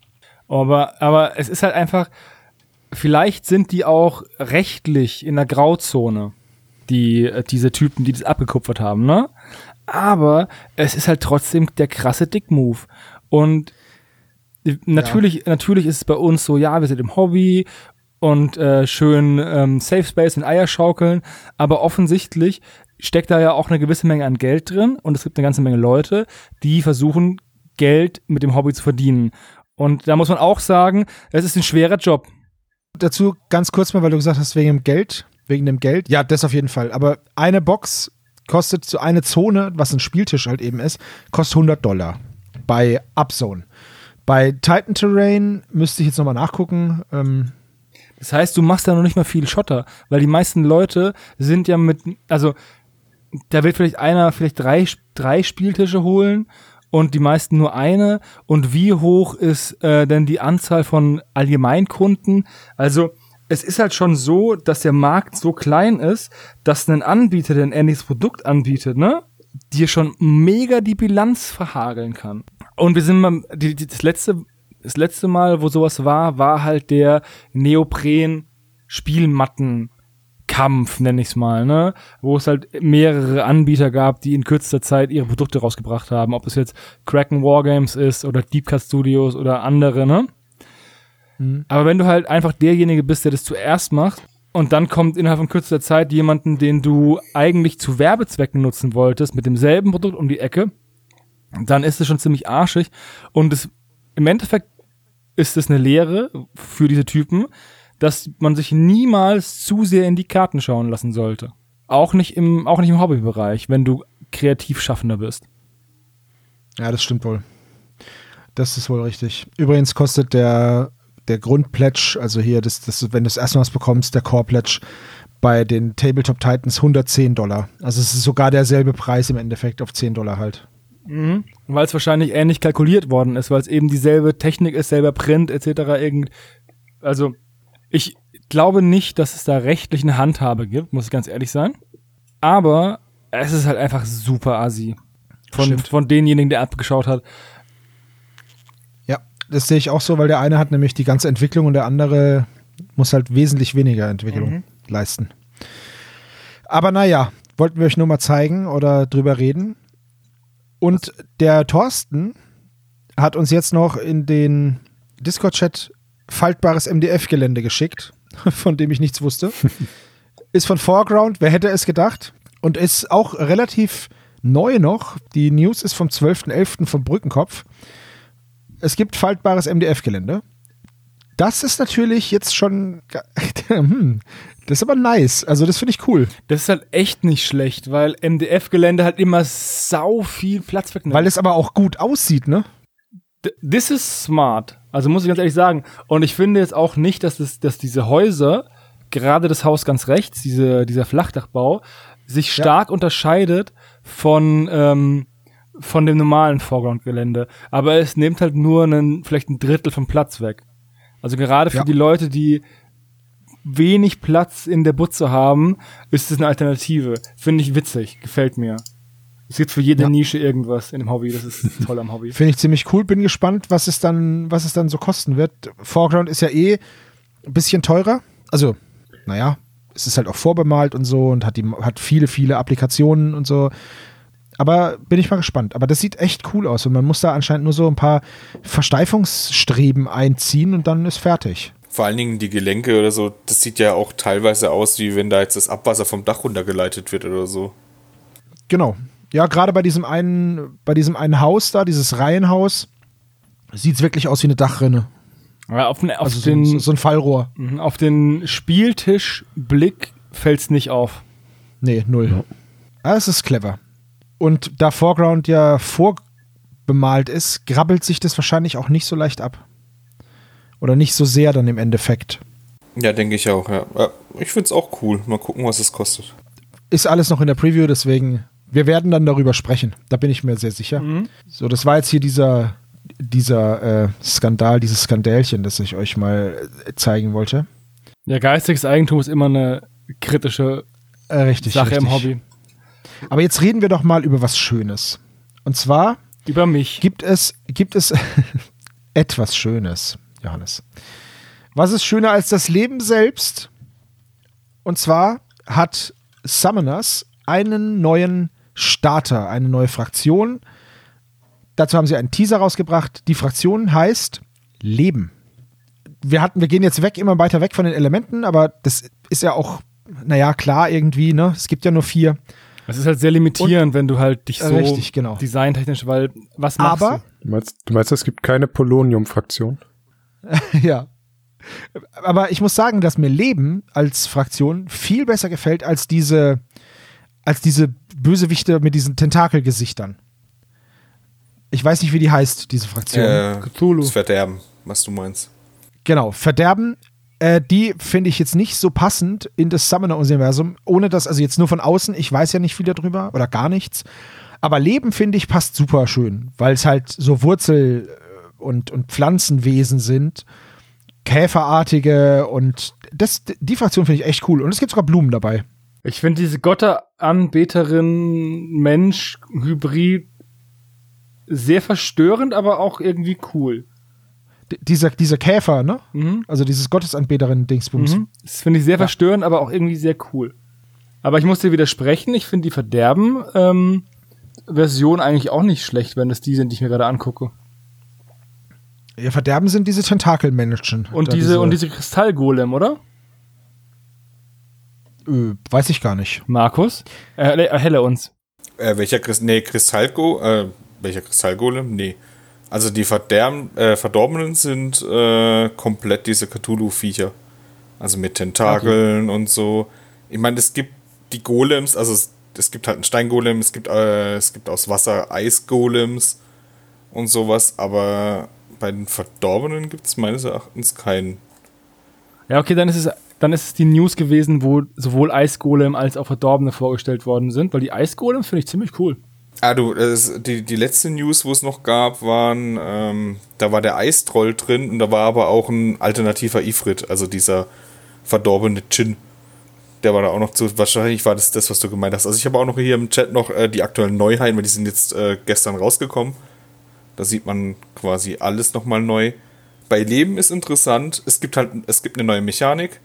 Ich habe es selber noch nicht gespielt, aber es, es klingt schon interessant. Also man kann auch, also es gibt äh, Wachstumsmarker, also es gibt Einheiten, die wachsen können. Zum Beispiel diese, ich weiß jetzt nicht, ob es die Setzlinge sind, aber irgendeine Einheit kann wachsen. Dann gibt es Korrosionsmarker, das heißt, einer, eins, äh, ich glaube, das ganz große Viech wirft so Korrosionsmarker, wo dann äh, einen neuen Effekt ins Spiel bringen. Das ist dieses Pilz, Äh, genau. dieser Sporenwerfer. Genau. Ja, den finde ich auch ziemlich cool. Und ja, also ich, von der Sp äh, die Karten sind heute auch noch online gestellt worden, also die Werte der, der einzelnen Einheiten, das habe ich mir aber noch nicht angeguckt. Aber es bringt auf jeden Fall neue Mechaniken. Also diese Setzlinge zum Beispiel, die setzt man da hin und die können sich auch nicht bewegen. Also die bleiben starr, aber die können dann quasi, wenn man die an ein Missionsziel ranpackt und ein Gegner kommt, der weg will, kann der, können die den umschlingen quasi, dass er, er schwieriger sich lösen kann. Cool. Das wiederum ist, glaube ich, taktisch sehr schwer einsetzbar. Ja, du musst ja zu diesen Mana-Gemmen gehen. Also du kannst, ja- ich weiß, Äh, ich weiß nicht, ob ihr euch das schon mal befasst habt. Also diese Mana-Quellen kannst du einnehmen. Und der Gegner, um, um, um das umzuschalten, das sind auch Siegpunkte, je nach Szenario. Und du kriegst halt auch Mana davon. Also es ist sehr wichtig für einen, für einen Spieler, viele Mana-Quellen zu besitzen. Und wenn du eine besetzt und dann Setzling hinsitzt, ersetzt, dann, äh, dann ist es halt für den Gegner schwieriger, das, äh, da quasi einfach hinzugehen und das für sich dann zu erobern. Und der, der Setzling kostet nicht viel. Also der ist recht günstig an, an Mana-Punkten. Also Leben gefällt mir echt gut. Am coolsten finde ich die Dryaden. Diese, diese, diese Wurzelwesen, diese Baumrindenwesen, die finde ich richtig cool. Ja, also mir gefällt Leben auch. Also ich muss auch gestehen, ich habe es gestern direkt vorbestellt, weil ich aber auch schon drauf gewartet habe. Also ich habe eh alles von Summoners, von daher ist das äh, eh kein Wunder, das ist wie bei Star Wars Legion bei mir. Aber Oh Mann, ey, das ist, Summoners ist auch so ein Ding, da denke ich immer wieder so, ah, das könnte man eigentlich mal spielen. Und dann habe ich aber niemanden hier, der es spielt und dann lasse ich es halt wieder. Aber diese Lebenfraktion, die finde ich echt schön. Ja, also ich habe jetzt auch schon viel Feedback gesehen und viele finden die jetzt bis jetzt am also von allem, was es bis jetzt gibt, sind da habe ich da jetzt die positivsten äh, Kommentare gesehen eigentlich so. Die waren auf der ganzen Bank hinweg, also hat eigentlich kaum, also ich, da hat gar keiner geschrieben heute, dass er die schlecht findet. Und normal ist es manchmal so durchwachsen, ja, okay, der eine sagt, hm, ja, die sehen ganz cool aus.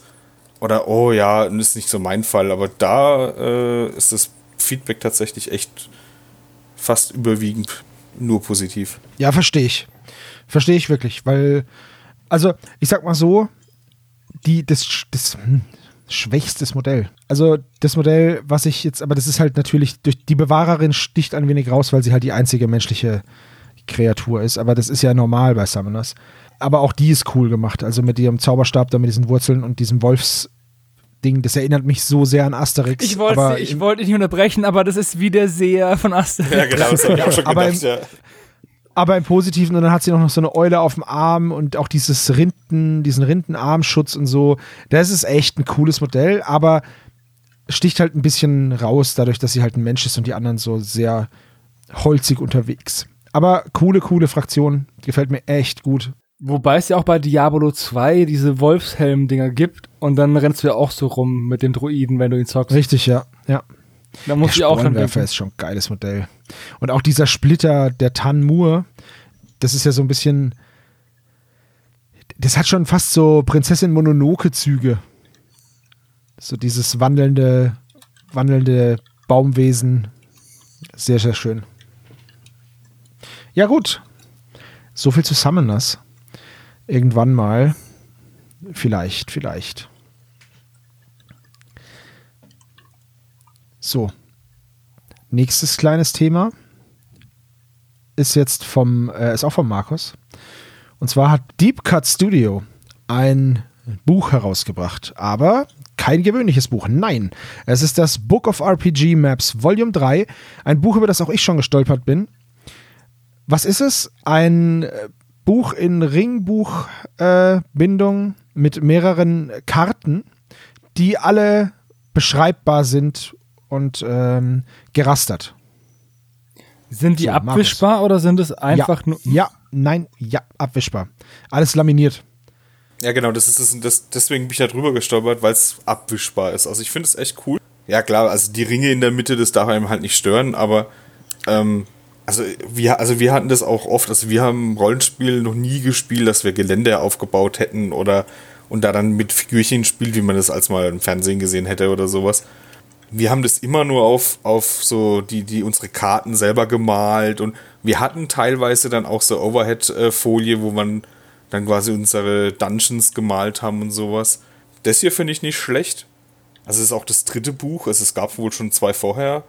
Das hier jetzt ist, glaube ich, jetzt eher auf Richtung Sci-Fi, äh, Postapokalypse. Also ich finde es cool. Also ob, ob ich mir jetzt, also ich habe jetzt für Sci-Fi jetzt direkt kein Spiel, was ich jetzt aktuell, also ich schon mal gespielt hätte. Aber es gibt ja genügend Rollenspiele, die, äh, die Also Shadowrun fällt mir das sofort ja, ein. genau. Und ich, ich finde das halt mega witzig. Also, gerade weil du es halt abwischen kannst. Ja. Also der, der, die Ringe, die dich ja stören, die sind ja dafür da, damit du es auch komplett aufklappen kannst. Ne? Wenn das jetzt irgendwie ein gebundenes Buch wäre, dann, dann könntest du es ja nicht ordentlich flach auf den Tisch legen. ja, genau. Also, du hast es so weit, dass du immer zwei Seiten quasi die gleiche, also die zusammenhängende Map hat. Ja, genau. Ja, ich finde es auch ziemlich gut. Also das erste Buch, das hatte ja so ein, ja, sehr, sehr viele Seiten mit so generischen Untergründen, also Eis, Lava, Sumpf, bisschen kleine Stadt, wo man dann eben was draufmalen konnte. Beim zweiten Buch war es dann schon ein bisschen komplexer, sage ich jetzt mal. Das waren so, ja, wie so Encounter, also eine Arena oder ein Strand oder ein paar Kavernen, eine Brücke über einen Fluss und so. Das war auch sehr, sehr cool. Das hier ist jetzt halt das erste, was sich, wie gesagt, so an was sowas wie Shadowrun oder ja, alles, was so im Sci-Fi, Cyberpunk und so stattfindet, richtet. Es sind halt jetzt hier irgendwelche, irgendwelche Serverräume, Bahnhöfe, Dächer von Hochhäusern. das finde ich schon sehr, sehr cool. Und tatsächlich haben wir das ähnlich oder spielen das ähnlich. Wir haben immer Stift und Papier und der Meister zeichnet dann entweder on the fly eine Karte oder hat sie vorgezeichnet, wenn die Gruppe mal dahin gegangen ist, wo sie hin sollte. Und ähm, ich benutze das bei Shadowrun zum Beispiel auch. Ich habe so eine kleine Korkmatte oder so ein Korkbrett, halt so eine Pinnwand. Und da pinne ich dann meine DIN A4-Seite drauf und dann hat jeder so einen kleinen Pinöpel, den kann er dann da reinstecken, wo er ist auf der Karte. Oder wir haben so kleine Mosaikplättchen, die man auch mit einem Stift, weil die viergeteilt sind und dann haben die in der Mitte so eine schöne Senkung, da kannst du die mit einem Bleistift so über die Karte schieben und musst dich mit einem dicken Wurstfinger darum eiern und dann alles wieder verschieben. Deswegen, ich finde das Buch ziemlich cool. Ich weiß jetzt nicht genau, ob ich dafür eine Verwendung hätte, weil es halt auch nur eine gewisse Anzahl an Varianten hat. Es sind viele, es sind 50, aber trotzdem. Auch wenn ich es vielleicht auch nicht benutzen würde, ich finde die Idee ziemlich cool. Und ich muss auch sagen, dass selbst wenn man es vielleicht nicht unbedingt als zum Spielen benutzt, ist es doch durchaus auch eine Inspirationsquelle, die man als Meister nutzen kann, um sich selbst mal Gedanken zu machen, wie man seine Karten selbst aufbauen möchte. Du musst ja nicht einfach auf den Tisch legen und auf rummalen, aber alleine die Möglichkeit zu haben, dass es einfach, keine Ahnung, 30, 40, 50 verschiedene Karten gibt, die du dir anschauen kannst, hilft dir Also auch in schon. einem Buch sind, in einem, Entschuldigung, in einem Buch sind 24 Maps, die halt immer zweigeteilt sind. Also das ist jetzt die Frage, manche sind halt wirklich, kannst du auch die eine Seite davon benutzen, bei anderen ist es halt, also das sind immer schon Zusammengehörige, aber ich finde. Nee, dass ich, bei ich, manchen. ich meine das auch be bezogen auf äh, die beiden Bände auch davor. Ach so, Entschuldigung. Alles in Ordnung. Also finde ich auch interessant. Ähm, und es kommt auch immer auf die, ähm, auf die eigene Rollenspielgruppe an. Es gibt auch Leute, die spielen grundsätzlich ohne Karten. Es gibt Leute, die spielen mit Figuren auf exakten Battle Maps. Und es gibt Leute, die so einen Hybrid machen, wo man halt ungefähr eine Karte braucht, um sich einen Gedanken zu machen.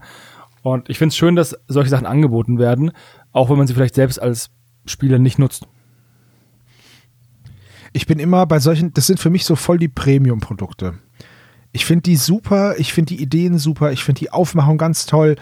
34,90 ist okay. Rollenspiel ist ein super günstiges Hobby. Man braucht halt ein Regelbuch, das ist dann halt teuer, okay, das kostet dann halt 50 Euro, wenn du jetzt zum Beispiel D&D, das Grundbuch kaufst. Ich habe jetzt diesen coolen Schuber zum Geburtstag bekommen mit den drei Grundregelwerken, Spielerbuch, Spielleiterbuch und Monster Manual. Aber das ist das Buch oder das sind die Bücher, die ich in den letzten Monaten am meisten gelesen habe einfach. Und ich hatte am 9. November Geburtstag. Die Sache, So. auch, die Sache auch die, du hast diese drei Bücher und die kosten jetzt vielleicht jedes 50 Euro. Aber damit besparst du halt auch fünf Leute hunderte von Stunden. Also Richtig. dieser, ähm, diese Preis-Leistungsgedanke beim Rollenspiel ist halt einfach riesengroß. Das, also, das ist ja, das ist auch das große Problem vom Rollenspiel. Deswegen gibt es ja auch immer wieder neue Quellenbücher, weil wenn du einmal ein Regelwerk rausgehauen hast und die Leute damit spielen, dann sind die ja auch glücklich.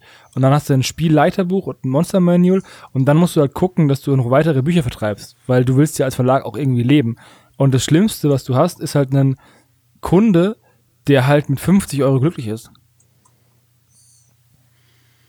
Ja, das stimmt.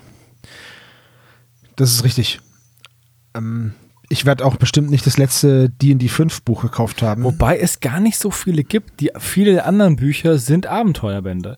Und das ist ja auch so ja, ein Punkt, oder, halt, oder Settings, andere Settings au- auf diesem System aufbauend. Ja, aber das ist dann ja nicht, das ist ja dann nicht schon nicht mehr D&D 5, sondern das ist ja dann auf D&D 5 basierend. Das ist ja dann ein, ein Mod oder so. Auf D&D 5 Engine oder ich bin kein PC-Mensch, bitte haut mich nicht. Ähm, aber wenn du halt eben wie wir nur Custom-Abenteuer spielst, dann bist du halt mit diesen 150 Euro, die diese drei Bücher kosten, einfach bedient über Jahre. Und das ist halt, eigentlich sind wir schlechte Kunden in der Hinsicht.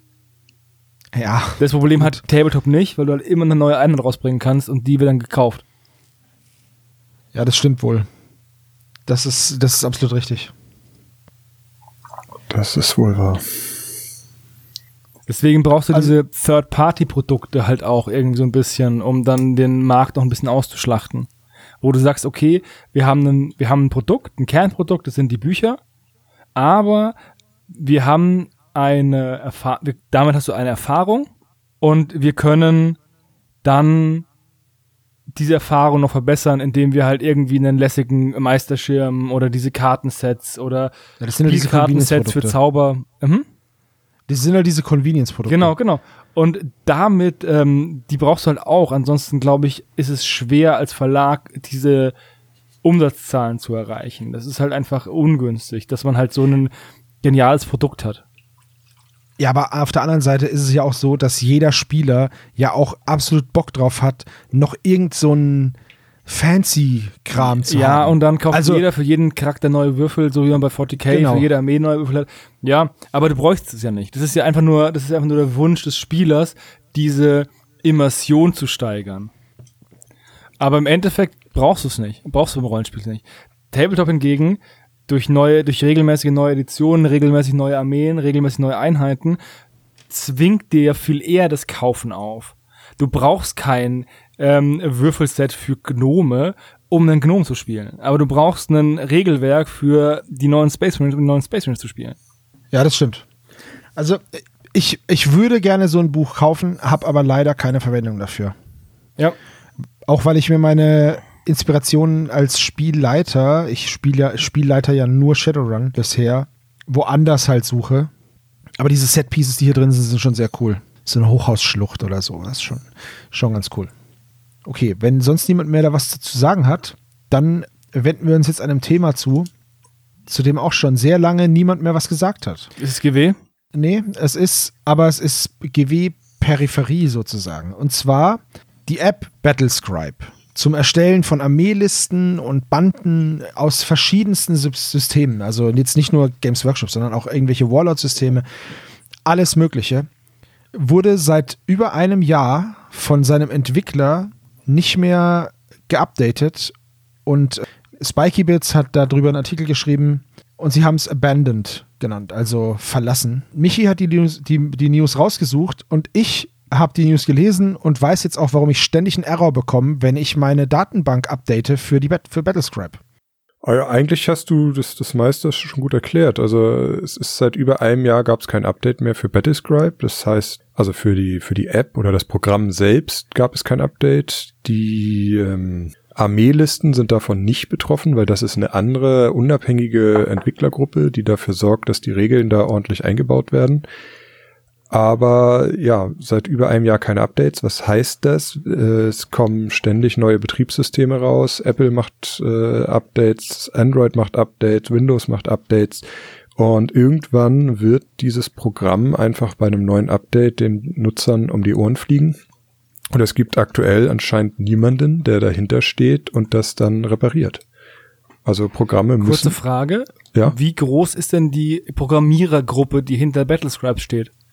Das Eine Person. Genau. Lebt der noch? Dumme Frage. Er, ernsthafte Frage. Ist der vielleicht gestorben in dem Jahr? jemand Weiß ich, wei- weiß man weiß nicht. es nicht. Der hat nämlich, der hat nämlich seit, also es ist so, der Entwickler von Battlescribe hat seit 18, 18 Monaten nicht mehr mit, nichts mehr an der App gemacht und seit über einem Jahr nicht mehr mit seinen ja, Admins und seinen Leuten da geredet, die halt diese Daten einpflegen. Also die Leute, die sich den, den Death Guard Codex kaufen, den runterlesen und dann eben runterschreiben und in diese App packen. Mit denen hat er seit über einem Jahr nicht mehr geredet. Und seit 18 Monaten hat er halt auch nichts mehr an der App gemacht. Und ich merke das auch. Ich habe mich gewundert, dass seit ungefähr drei Monaten oder so mein, äh, mein Update immer abschmiert. Der datet ab und dann kommt ein Error. Und dann sagt er mir, dass ein Teil der Dateien nicht gelesen werden kann und dass es mir die, meine Armeelisten halt zerschießt. Dann dachte ich mir, naja, gut, okay, mein Handy ist jetzt schon ein bisschen älter. Ich weiß jetzt nicht, vielleicht habe ich da was nicht richtig abgedatet oder so. Und vielleicht liegt es am Handy. Weil ich nämlich auch vorhatte eigentlich, ich bin immer wieder auf einen Knopf gekommen, dass ich einen Trupp benennen wollte, versehentlich. Und dann kam da so, ein, so eine Maske. Ja, das ist nur für Premium-Nutzer möglich. Da dachte ich mir, ach verdammt. Und dann habe ich irgendwann mal drauf geguckt, was kostet denn eigentlich ein Premium-Zugang von Battlescribe? Weil ich ja sowas äh, noch nicht habe. Ich habe ja nur diese, diese freie Version. Die im Übrigen, die ist echt super. Also du klickst einfach dein Zeug zusammen und fertig. Das ist, das ist echt top. Und ähm, es ist halt so, dass Battlescribe, wenn du diese App unterstützen möchtest, dann kostet die 3,19 Euro im Jahr. Die Welt, ne? Also nix, nichts. Was ist 3,19 Euro im Jahr? Das sind ja nicht mal 30 Cent im Monat. Das ist halt, das ist halt ein Witz. Das ist nichts. Und ähm, dann dachte ich mir, okay, das, das würde ich gerne machen. Und ich unterstütze jetzt einfach, sobald ich mein neues Handy habe, unterstütze ich dieses Battlescribe-Ding und mache so ein Jahresabo. Weil wenn das dann abläuft, hast du ja trotzdem noch alles. Dann hast du halt, dann heißt dein Trupp halt nicht mehr Trupp XY, sondern halt nur noch Space Marine Trupp 1. Ja, und dann habe ich diesen Artikel hier gelesen auf Spiky Bits und dachte mir, oh Mann, verdammt, dann mache ich es wohl nicht. Die gute Nachricht an der ganzen, an dieser ganzen Geschichte ist, dass dieses Entwicklerteam, also dieses Data Author Team, dass die sich jetzt äh, zusammentun und einen Nachfolger davon bauen wollen, den man eben benutzen kann und dann halt, ja, dass man halt wieder einen, einen Listbilder hat, weil bisher hat man den ja nicht. Das ist halt jetzt das Problem, weil der immer wieder abstürzt, das nicht funktioniert und der jetzt auch schon für, für Mac und so nicht mehr, das funktioniert nicht mehr. Das wird auch schon gesagt, dass der für Mac iOS nicht, nicht klappt. Ja, aber das klingt doch eigentlich danach, dass diese Person, die eigentlich den Hut auf hat bei diesem Projekt, verhindert ist. Und zwar im Sinne von, keine Ahnung, schwer krank, depressiv oder tot oder so. Weil wenn du so viel Herzblut in ein Projekt steckst und einfach 18 Monate nicht erreichbar bist, dann ist es doch eigentlich eher unwahrscheinlich, dass du einfach nur keinen Bock hast. Aber fest steht, er ist nicht erreichbar und äh, das Programm fängt halt an, langsam auseinanderzufallen. Und ja, jetzt wird an einer Alternative gearbeitet, die eben auch die Battlescribe-Dateien einlesen kann. Also es, es wird wahrscheinlich nicht Battlescribe heißen, das Programm, aber und das hat halt den Vorteil, die Alternative, die wird jetzt von mehreren Leuten entwickelt. Ne? Also wenn da einer ausfällt, Mhm. sind noch andere da, Richtig, genau. die einspringen können, um den Ausfall zu kompensieren. Diese Alternative nennt sich Roosterizer und ähm, den Link packen wir euch auch in die Show Notes beziehungsweise hier jetzt ins Discord. Das ist halt, ja, das, die schreiben es auch rein. Roosterizer is a list management app that picks up where Battlescribe left off. So. Und die fangen da jetzt halt an und entwickeln da halt Zeug und versuchen das dann zu transferieren. Also, dass deine Battlescribe-Sachen halt auch in Roosterizer funktionieren, weil es gibt ja Leute, die damit ihre ganzen Armeen organisieren. Für mich ist es halt einfach nur so, ja, benutze ich halt. Und wenn jetzt meine, wenn ich die jetzt nicht mehr habe, meine Armeeliste, dann gucke ich halt auf meine Modelle und mache sie halt neu. Mir wurscht. Ja, du hast doch nicht so viel invested in das Programm. Genau. Ich habe halt aber auch noch nicht viel gemacht. So, ich bin jetzt einfach mal gespannt, was mit Roosterizer wird und ob Battlescribe, der ja, also Battlescribe ist ja der, der unangefochtene König einfach dieser Apps. Die funktioniert auf dem Handy, die funktioniert auf dem Desktop, das funktioniert einfach super gut, das Ding. Es ist halt ein bisschen sperrig auf dem Handy, klar, aber das, dafür ist es ja auch nicht gedacht. Das ist nicht dafür gedacht, dass du dann das benutzt, um dann deine Armee irgendwie während des Spiels zu verwalten. Da kannst, das kannst du dir dann ausdrucken. Ähm, deswegen, also ich bin gespannt, wie das mit Roosterizer weitergeht. Ich bin gespannt, was mit Battlescribe passiert. Ich finde es schade, dass es das wohl bald nicht mehr geben wird. Aber ich finde es toll, dass die Leute sich da unentgeltlich hinsetzen und unglaublich viele Stunden investieren, um das Ding halt jetzt nachzuprogrammieren und, und irgendwie einen Ersatz zu schaffen. Bald wird eine Closed Beta anfangen von Roosterizer mit Einladung. Wie genau das funktioniert, weiß ich nicht. Sobald wir ähm, das wissen, man kann sich halt auf diese Seite eintragen mit seiner E-Mail und seinem Namen. Aber wie und was da jetzt genau wann passiert, das wissen wir halt nicht. Ja, deswegen bleibt es abzuwarten, wie es weitergeht. Ich hoffe, es geht weiter, weil ich habe mich halt sehr daran gewöhnt, meine Liste nicht mehr mit Zettel und Papier zu schreiben, sondern halt damit.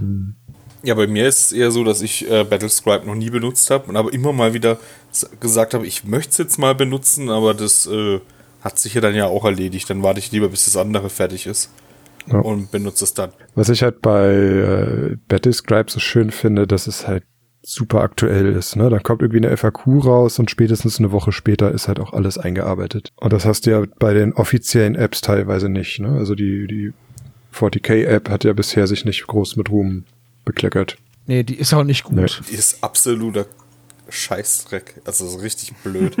ja, es ist erstens gut, klar, du brauchst den Codex natürlich, du musst ihn einlesen, aber selbst dann funktioniert die Hälfte nicht. Die, Sa die Sache ist ja die, rein theoretisch, die App ist ja von GW. Das heißt, Surprise, die müssten ja den Codex schon vom Release haben. Das heißt, die könnten ja schon einarbeiten und dann zum Release irgendwie freischalten. Hm. Sollte man meinen, ne? Ja, und auch bei FAQs genau dasselbe. Die wissen ja, okay, wir machen FAQ Dann werden wir das FAQ mal einarbeiten und wenn es dann live geht, dann geht das FAQ halt auch live. Das sollte ja per se nicht so schwer sein. Also ich, solche Sachen kann man doch einigermaßen synchronisieren. Ich bin es. Ja, also vor allem, wenn man halt der Branchenprimus ist, ne? Und das nicht, wie jetzt zum Beispiel die Companion-App von Freebooters Fate, die halt nebenher läuft und die Leute halt versuchen, irgendwie das den, den Listenbau für die Anwender halt so, so einfach wie möglich zu gestalten. Grüße an meine Frau. Das darf man ja auch nicht vergessen. Ja, und, und eben diese Companion-App, da gibt es ja jetzt die Version 2.0 und die erste hat schon gut funktioniert. Die hatte ich, Ja. bis sie eingestellt wurde. Wobei die erste ja auch von einem richtigen Entwicklerstudio entwickelt worden ist. Oh, ja, okay, mag sein, hat aber gut funktioniert. Ja. Und jetzt machen sie halt die 2.0, die wird genauso funktionieren. Davon gehe ich Ja, aus. die funktioniert. Ich finde sie echt ist- nicht schlecht. Ja. Ja, und die zweite wird jetzt halt dann von einer Person im, im Hobbyzeit entwickelt. Soll ich dir mal was sagen? Meistens klappt das am besten. Ja. Ja, vor allem die von GW, die kostet, wenn du das Warhammer Plus nicht hast, kostet sie arg Geld bei 40k. Du brauchst den Codex, um überhaupt an die genauen Spieldaten ranzukommen. Und selbst das funktioniert nicht komplett alles gut. Ja. Ach ja, das ist immer wieder schön. Aber wir sind ja gerade wieder mal bei GW. Das ist ja super. Jetzt hat GW einen Wettbewerb, beziehungsweise ein Preisausschreiben oder wie auch immer man das nennt, ein Gewinnspiel gestartet. Win an entire year of Warhammer releases in our biggest competition ever. Die Competition, die Competition, also das ist für Michi und die Competition ist, du gibst 10 Pfund aus und kriegst ein Entry. Und das kannst du oft machen, wie du willst. Mhm. Und das geht vom 22. November bis zum 1. Januar. Kauf unseren Scheiß, sagen sie. ist ja richtig. Kauf unseren Scheiß und wenn du das gemacht hast, gewinnst du noch mehr Kram. Aber ich finde es schon krass, wie viel ein Jahr Releases denn sind. Das ist, das ist wirklich viel Kram, ne? Das ist es halt Ist da gerade. wirklich ne? alles Also dabei? Ist da, ist da Age of Sigma dabei? Alles. Da sind sogar Black, Black Library Sachen dabei. Ey, die müssten mir 10 Pfund dafür geben pro Release, damit ich das nehme. Oh, wow. Ich bitte Was dich. willst du denn die ganze Zeit, wenn Also- du kriegst du eine Wagenladung von Scheiße, die dann in der Wohnung rumsteht? Ich spiele doch nicht mehr Age of Sigma. Ja, dann verkaufst du das. Da kriegst du ja Dann 10 verkaufst Euro wieder halt. rein. Also das ist halt 10 Pfund. Äh, Das ist schon echt viel. ist schon eine geile Aktion irgendwie. Ne? Ich glaube, zwei Leute können das gewinnen. Ja, und du kannst halt, du kriegst halt auch wirklich. Es gibt jetzt diese Weihnachtsboxen. Das ist sehr clever, dass sie das nicht mit drin haben. Deswegen fängt es auch erst im Januar an. Weil sonst hätten sie halt für jede Armee so eine Weihnachtsbox, so eine Ja, beim Armeebox. Zweifel kommen ja nächstes Jahr wieder Weihnachtsboxen. Dann kriegst du die vom nächsten Jahr. Hat er recht, Patrick. das das wäre natürlich cool. Ja. Also ich würde mir das auch gefallen lassen, mir das Zeug schicken zu lassen. Das, so bin ich nicht. Das ist schon richtig, richtig krass.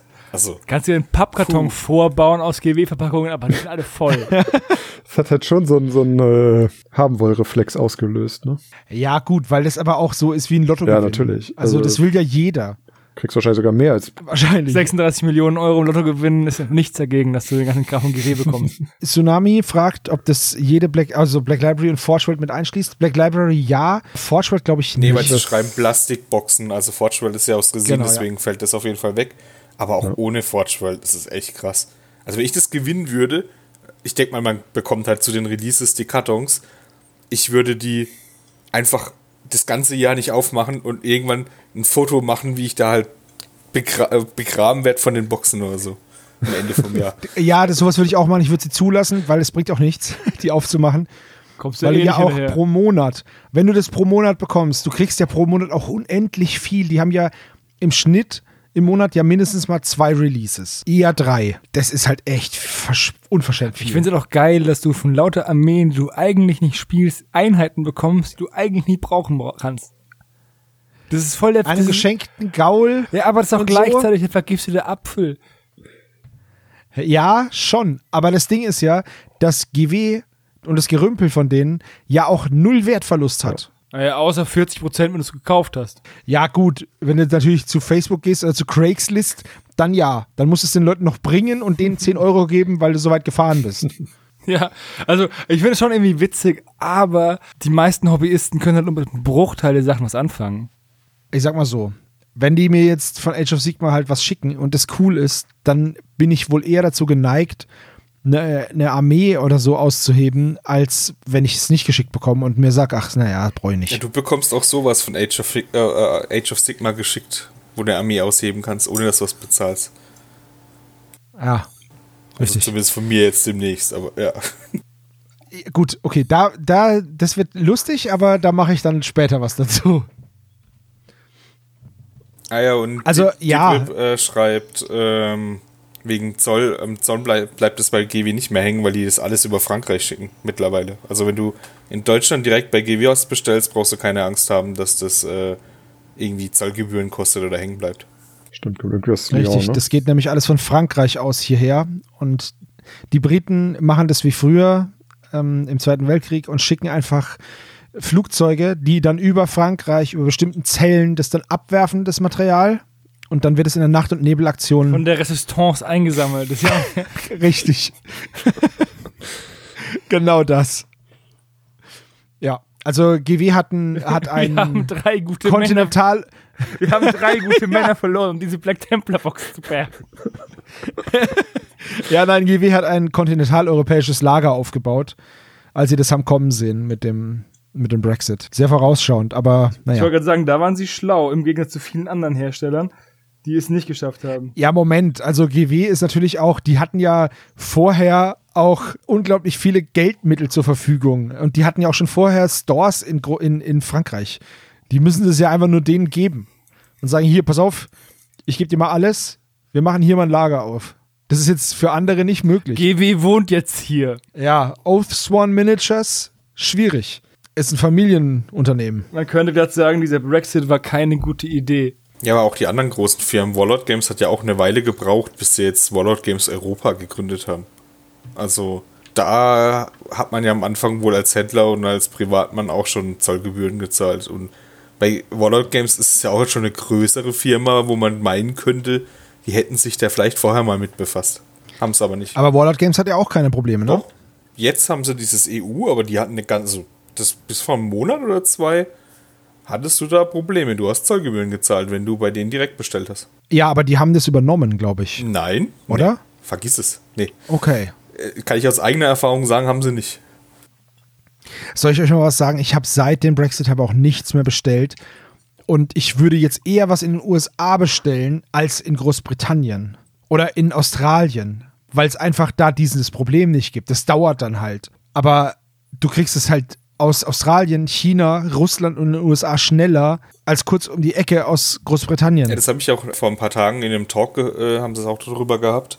Und haben sie gemeint, so ja, da haben sie es über Twisted gehabt, das war aus Neuseeland oder Australien kommt. Und dann haben sie gemeint, so ja, äh, das macht jetzt aber keinen Unterschied, ob ich jetzt da bestelle oder in UK. Das ist, da kommt es vielleicht, das andere ist vielleicht günstiger noch oder kommt äh, eher mal richtig an. Das war keine gute Idee, der scheiß Brexit. Naja. Australien ist ja auch schon beim Eurovision Song Contest dabei, ne? Das ist auch so ein Witz. So, wir sollten die einfach in die EU aufnehmen, jetzt statt. Hey, die Australier, sofort. Ja, ne? Das wäre mal wieder ein Land mit, das uns was bringen würde. Kontinent. Ja, Kontinent, Schrägstrich Land, Schrägstrich Insel. Provinz. Schrägstrich Gefängnis. Insel, Schrägstrich, ja, Strafkolonie. Passt ja alles. Ja. Naja. Wie wird das? Sind sie vorgestraft? Ist das immer noch Voraussetzung, Ja. um einreisen zu dürfen? Shit, da komme ich da nie hin. Aber was machen dann diese ganzen, diese ganzen Julias und Annas und Maltes, die da immer hinfahren, um da äh, Work and Travel zu machen ein Jahr und das dann jedem in jeder Bar unter jede Nase reiben? Die sind schlimmer als Kokain, ey. Wo wir gerade bei Kokain sind. Bushido. Wow, cool. Wollte ich jetzt nicht als nächstes Thema machen, aber passt. Von Bushido, nicht dem Rapper, der jetzt eine neue Serie über die ganze Wahrheit ungeschnitten und so unzensiert oder wie das heißt, auf Amazon Prime hat. Von Bushido, dem Miniaturenschubse-Spiel, gibt es neue Previews. Rausgesucht hat sie der Markus und die Bilder, die man da sieht, die sind ja von ausgesuchter Hübschigkeit. Ja, genau. Also ähm, der Macher von, von Bushido, also GCT Studio, auf jeden Fall haben die äh, neue Artworks rausgebracht, wo quasi anteasert, was als nächstes für Figuren kommen. Und das sind auch für, also für doch für jede Fraktion ist da quasi eine neue Mini dabei.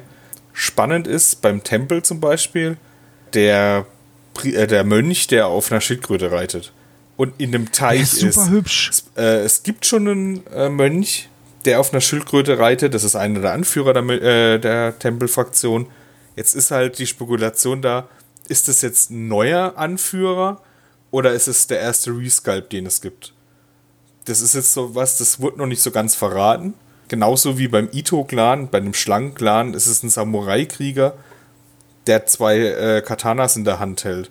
Und genau in der Rüstung gibt es auch schon einen anderen Anführer vom Ito-Clan. Es ist halt da auch die Spekulation, ist es ein Resculpt, der kommt? Oder ist es halt einfach nur ein Charakter, der ähnlich aussieht oder halt als Ersatz? Weil es gibt auch beim Golden Sentinel, das ist ein, ähm, das, das ist ein Söldner-Samurai, da gibt es auch zwei Varianten davon. Eine männliche und eine weibliche. Da ist jetzt halt die Frage, ist es jetzt halt auch die Alternat das Alternativmodell dazu oder ist es ein komplett neuer Charakter? Die anderen sind alle neu, so wie ich das jetzt einschätzen konnte. Sind das, sind das jetzt aber, das sind nicht alles Anführer, die da gezeigt werden, oder? Nee, nee, ähm, bei zum Beispiel das Beast, was man da sieht, das ist bei den Ninjas, das ist halt, ein, die haben, die haben schon Monster und das ist halt ein weiteres Monster und Monster sind keine Anführer. Aber bei dem Ito-Clan, also beim Schlangen-Clan und beim Tempel könnte es ein Anführer sein. Ich finde ja diesen, diesen roten Trollteufel-Mann cool. Das ist von den Dämonen, ja, das sind die, das sind die Dämonen. Die Dämonenfraktion. Ja, das, diese Sa Savage Wave heißt Ja, die, genau, ne? das ist die Savage Wave, das sind halt quasi diese, diese asiatischen Dämonen werden da dargestellt.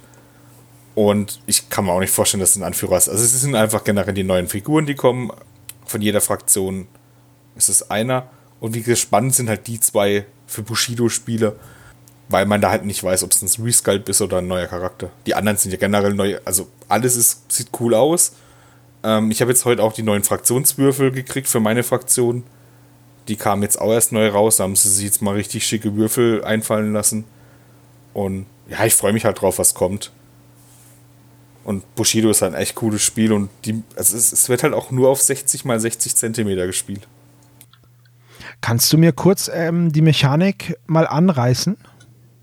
Also du, du hast, äh, das ist ein kleiner Skirmisher, der hat so ungefähr fünf bis sieben Miniaturen je nach Fraktion. Manchmal auch nur vier, also die Ninjas zum Beispiel, weil die sehr viel äh, Punkte kosten. Dafür hat aber auch sehr viel können.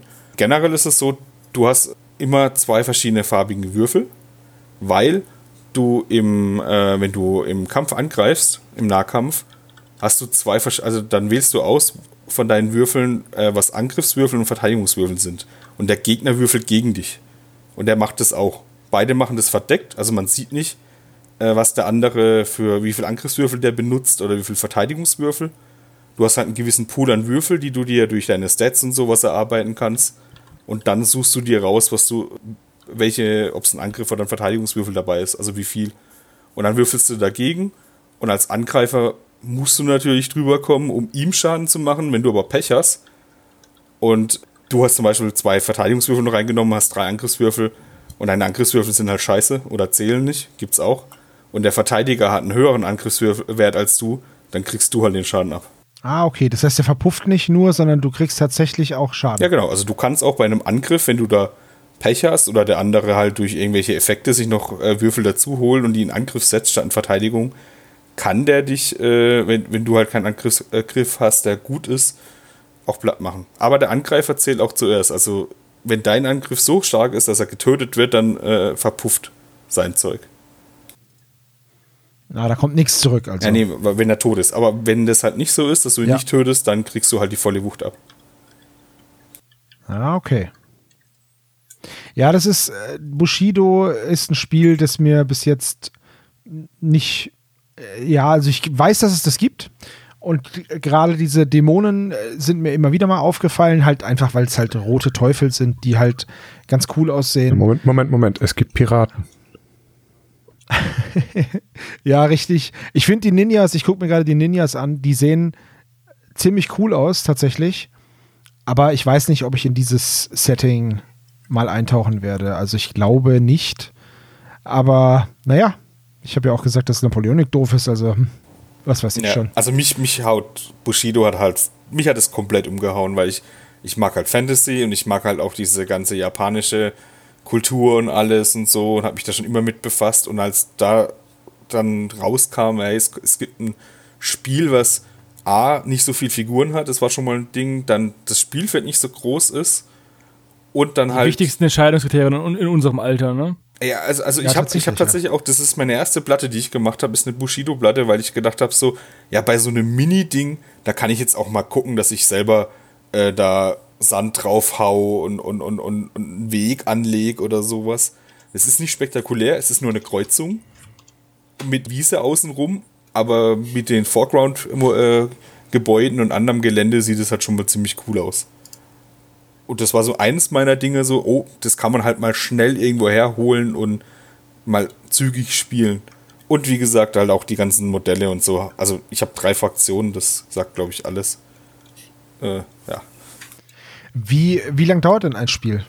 Ah, das, das kommt auf das Szenario drauf an, aber meistens so zwischen 60 Minuten bis eineinhalb Stunden oder so. Ah, Okay. Und die, die Plattengröße war 60 mal Genau, 60. 60 mal 60 Zentimeter, ja. Das ist halt wirklich sehr klein. Naja, vielleicht spiele ich es ja mal ja Probe bei dir. jederzeit. Und wenn es mich dann umhaut, dann spiele ich es öfter bei dir.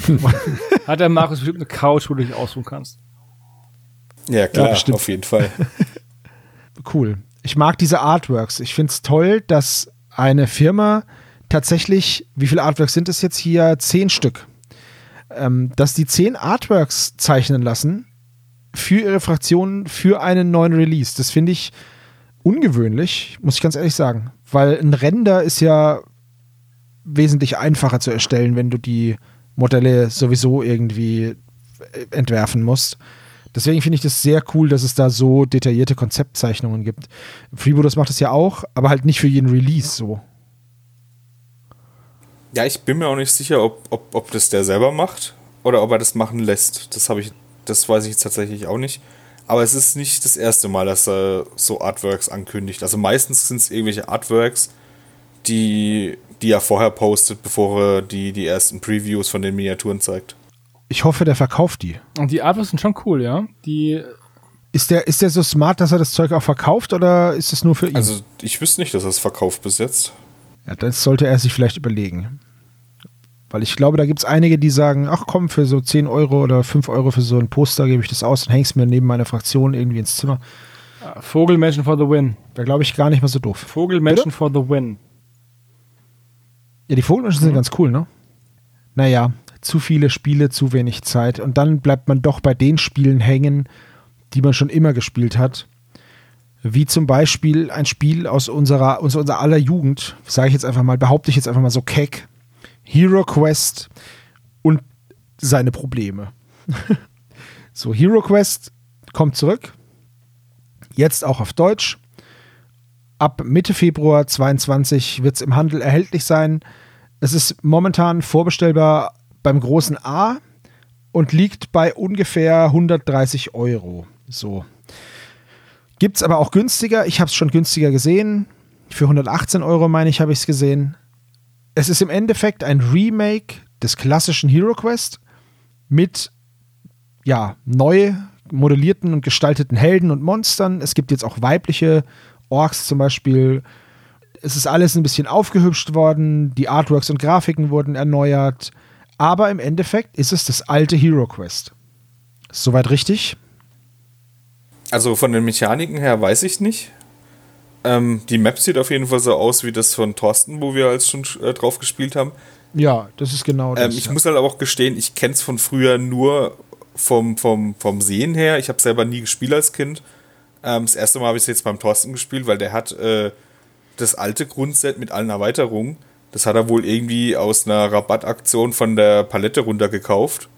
Für 5 oder 6 Mark oder äh, 10 Mark oder sowas pro Box. das ist natürlich als so cool. einen ja. richtigen Schnapper.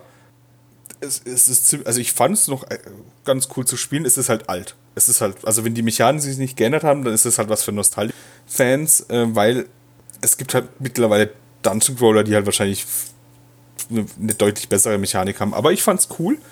Es war so dieses klassische, ich gehe in einen Raum rein, entdeck den dann und da kommen Monster und dann klatsche ich die halt um als Gruppe. Und ja, die, die Modelle sind noch mal hübscher. Ich, meine, ich habe jetzt auch ein paar von den alten in meiner Vitrine, die habe ich mir mal über Ebay gekauft. So diesen alten Hexenmeister, der die Hände nach oben reißt. Den, den, den kennt bestimmt Ja, jeder. den, den habe ich auch. Und diesen Dämon, der so in der T-Stellung da steht. Ja, genau. Also das sind also diese klassischen Modelle. Jetzt gibt es halt die neue. Ähm, also ich weiß nicht, ob ich mir selber hole. Ich finde es aber gut, dass, dass das kommt. Ich meine, das war ja vorher in den USA, ist es herausgekommen als Kickstarter, glaube ich, bei Hasbro oder, in, oder so eine Finanzierungskampagne. Ja, genau. Und Es, das ist eine längere Geschichte, zu der ich gleich kommen werde. Genau, und, und Hasbro hat ja dann quasi erstmal die Rechte für, für Amerika und sowas gehabt. Und dann haben sie ja damals, haben, hatten wir das auch angefragt vom Brückenkopf. Und dann haben sie uns schon Antwort gegeben, dass es wahrscheinlich 22 auch nach Europa kommt. Und das haben sie jetzt wohl wahrgemacht, ja. Also es gibt es mittlerweile auch bei diversen anderen Händlern. Äh, auch, ich habe es jetzt auch schon in Tabletop-Shops gesehen, ähm, dass das aufgelistet haben. Und ja, aber genau. Es gibt ja natürlich auch noch eine andere Kampagne, die diesen Europa finanzieren wollte, aber da weißt du wahrscheinlich jetzt ein bisschen mehr. Ja. Und zwar vor ein paar Jahren gab es, war das 25. Jubiläum der Marke oder des Spiels Hero Quest. So, um genau zu sein, im Jahr 2013 hat Game Zone Miniatures die 25 Jahr Special Edition, keine Ahnung, wie sie es nennen, gestartet auf Kickstarter. Wie ich das, also Game Zone sitzt in Spanien und hatte die Rechte am Namen Hero Quest. Aber nur in Spanien. So. Das spanische, dieses spanische Recht, das ist ein bisschen komisch, weil da gab es ja auch schon diese, diese Auseinandersetzungen mit diesem unsäglichen Green Stuff World und mit diesen Geschmacksmustern und mit diesen, so. Die haben halt ein sehr komisches äh, Rechtssystem, was diese Patente und so angeht und diese Namensbesitzrechte und so ein Zeug. So, und dann hat GameZone Miniatures aus Sevilla in Spanien eine 25 Jahre Geburtstagsversion von Hero Quest gestartet. Über Kickstarter. Ich habe jetzt versucht, heute mit der Wayback Machine diesen Kickstarter neu aufzurufen. Es hat nicht geklappt. Ich bin auf die Wayback Machine gegangen, ich habe das Datum rausgesucht. Der, der Kickstarter wurde am 6. Dezember 2013, also vor fast acht Jahren, abgebrochen, weil es, und wenn man da drauf geht, sieht man das auch. Das ganze Projekt war ein Teamfavorit und alles.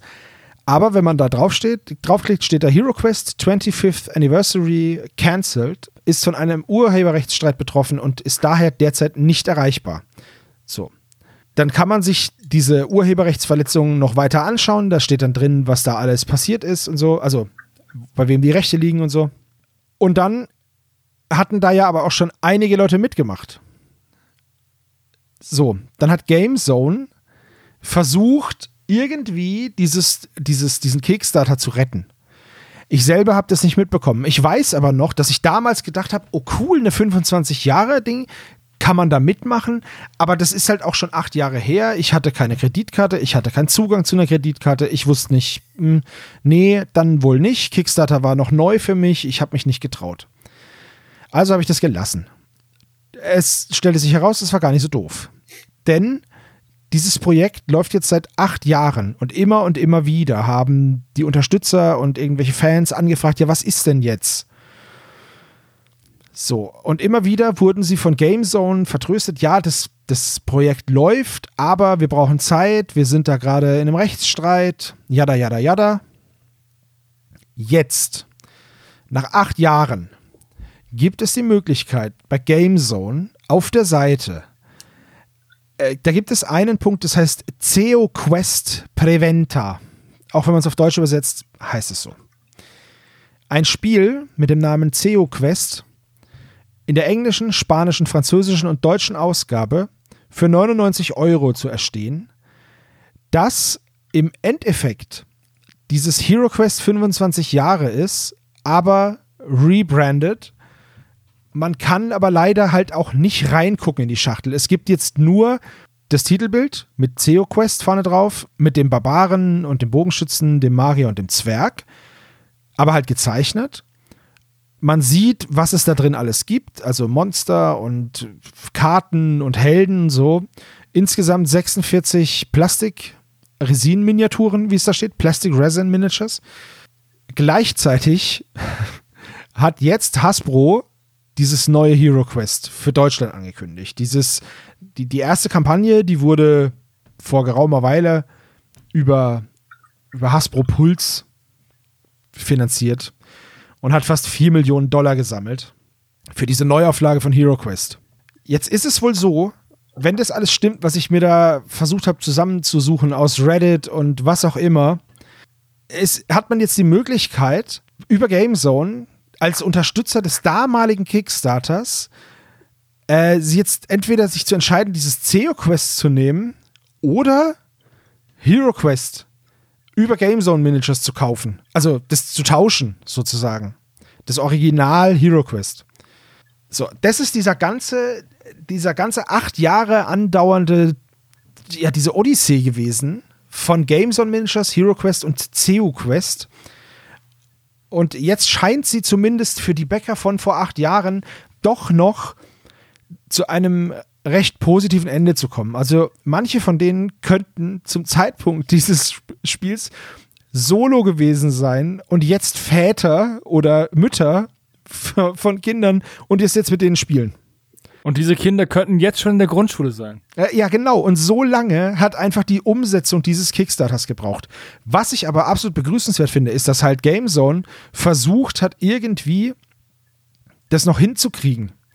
Die haben dann auch angefangen, die Modelle, die sie für dieses Spiel gemacht haben, auf ihrer Seite einzeln zu verkaufen und haben versucht, es irgendwie so hinzubekommen. Also, und zwar alles, ne? Also die Modelle, die, diese Türen und Hebel und Tröne und, und Kisten, die man da finden kann und dieses Waffenregal und dieser ganze Kram. Das haben die dann auf ihrer Seite einzeln verkauft und jetzt haben sie eben dieses, ja, dieses CEO Quest als Schachtel. Ich glaube das aber erst, wenn tatsächlich es Menschen gibt, die diese Schachtel in den Händen halten, weil es halt einfach acht Jahre gedauert hat. Das ist nämlich jetzt hier auch wieder eine Vorbestellung. Ich glaube, später wird es dann 110 Euro kosten, jetzt kostet es 99 in der Vorbestellung. Man spart also jetzt 10% und geht ein weiteres Risiko ein. Jeder wie er mag, für mich wäre es eher nichts. Aber so viel zu dem Thema äh, Hero Quest. D das ist das, was ich mir dazu angelesen habe fertig. Hero Quest. Ich freue mich trotzdem drauf, denn mein bester Freund Steven, viele liebe Grüße. Ich trinke übrigens den Whisky aus dem Glas, das ich zum Geburtstag bekommen habe von dir mit dem Totenkopf. Der hat sich dieses Hero Quest vorbestellt. Ich habe gesagt, oh, ich weiß nicht, ich hätte ja schon Lust drauf, aber 130 Euro, uiuiui. Steven, ich weiß nicht, was ich damit machen soll, ich habe es mal vorbestellt. Aber weißt du was, ich schenke es dir zu Weihnachten. Also werde ich Hero Quest zu Weihnachten bekommen und dann halt im Februar zum ersten Mal spielen können nach langen Jahren. Und da freue ich mich mega drauf. Und Hannes, möchtest du der Barbar oder der Zauberer sein? Kann ich nicht die Valkyrie sein oder, oder Questor der Elf? Kannst du auch, aber ich bin der Zwerg. Okay, das ist so viel meine 38 Cent zu Hero Quest, weil zwei waren es nicht. Wollt ihr noch was dazu sagen? Ja, also ich meine, bei der Kampagne jetzt noch von GameZone, also wer findet, also ich würde da niemals nochmal Geld reinstecken. Also ich habe es nicht gemacht, aber also selbst ich habe das Theater mitbekommen. Also viele haben sich ja da aufgeregt und so. Also ich würde, das ist wie wenn Prodos nach Alien vs. Predator, nach dem Kickstarter, der ja so ultra schief gelaufen ist, nochmal ein Spiel rausbringt, ein paar Jahre später, das äh, mein Freund das Alien auf einem Rummelplatz oder sowas nennt und aber das gleiche ist im Prinzip und dann auch nochmal Vorbesteller äh, sucht dafür. Das wird ja auch, das hat ja auch gar keiner gekauft. Also ich kann mir nicht vorstellen, dass man da noch jemand bestellt. Ja, ich weiß es auch nicht. Ich, mich würde aber CEO Quest im Unterschied zu Hero Quest mal sehr interessieren. Weil ich gelesen habe, dass die auch mit einer anderen Mechanik aufwarten. Deswegen würde mich das schon mal interessieren. Mal gucken. Also, wenn es das Spiel irgendwann mal gibt, wenn es tatsächlich die Ladenregale erreicht, dann spricht ja nichts dagegen, dass man es sich mal anschaut. Ja, also wenn es mal im Laden vor mir steht und ich könnte es kaufen für einen Preis, der okay ist, dann würde ich es auch kaufen. Aber eine Vorbestellung, wo ich nicht mal weiß, ob die jemals bei mir ankommt und, und nach ach, also nachdem das Ding acht Jahre gedauert hat, traue ich das denen halt einfach nicht mehr zu. Also ich würde halt kein Geld in eine Vorbestellung reinstecken. Ja, bin ich ganz bei dir. Das ist ja auch das, was, wo ich dann habe, oh Leute, jetzt wollt ihr schon wieder. Once again, I'm here and asking for your financial support. Richtig, genau. Wobei ich jetzt ja auch sagen Deswegen- muss, das klingt ja so, als hätten sie sich schon die acht Jahre auch irgendwie bemüht, zu einer Lösung zu kommen, ne? Ja, ja, denke ich schon. Also das wollte ich auch gerade sagen. Da gibt es Kickstarter-Anbieter, die schon viel, viel früher in den Sack geschlagen haben. Und Ja. klar, die haben einen Rechtsstreit gehabt. Das haben sich wahrscheinlich auch anders vorgestellt, ne? Aber dass sie dann wenigstens den, den Mumm haben und die Ausdauer, das Ding durchzuziehen. Weil die anderen hätten einfach gesagt, ja, sorry, euer Geld ist weg. Ja. Also das finde ich das ist schon bewundernswert. Es ist zwar eine, eine Situation, in die sie sich gerade wahrscheinlich selbst reinmanövriert haben, aber sie haben es auch geschafft, sich rauszumanövrieren. Ja, wie gesagt, ich bin mal gespannt, was da noch, was da noch kommt und ob dieses CEO Quest tatsächlich dann auch die Regale erreicht. Ich bin halt sehr skeptisch. Ich muss auch dazu sagen, ich habe ja einige Kickstarter in meiner bewegten Tabletop-Karriere jetzt mittlerweile schon mitgemacht. Ich habe aber im Schnitt, ah, naja, so mittel. Ja, du hast schon, du hast ungefähr ein Drittel war schon scheiße. Muss man, äh, das kann man unterm Strich festhalten. Ja, wenn ich, wenn ich meine unterstützten Projekte mal durchschaue, dann, äh, das waren, ich glaube, 15 oder so. Ja, 15 Projekte. So. Das eine war eine Portable Paint Station für dich, Hannes. Das hat super funktioniert. Tipptopp. Nils, Topmann.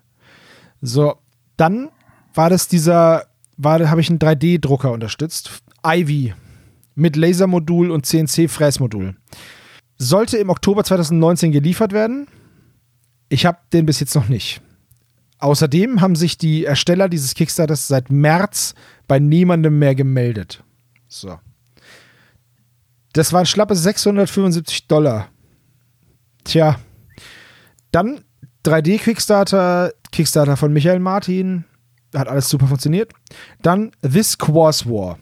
Second Edition. Richtig scheiße. So, ich, ich leder jetzt mal über den Typen ab, weil er es verdient hat. Joshua Qualteri hat nicht nur nicht auf meine Anfragen reagiert, sondern als er dann nach langem Bitteln und Betteln und dann irgendwann bin ich sauer geworden, hat er dann endlich darauf reagiert, war er übelst patzig, richtig sauer. Er hat mir, ich habe einen, ich war einer der zehn Unterstützer, die diesen Army Pledge gemacht haben für zwei Spieler plus noch ein bisschen was mehr. Was habe ich bekommen nach über sechs Monaten oder noch länger Verspätung? Die falschen zwei Armeen.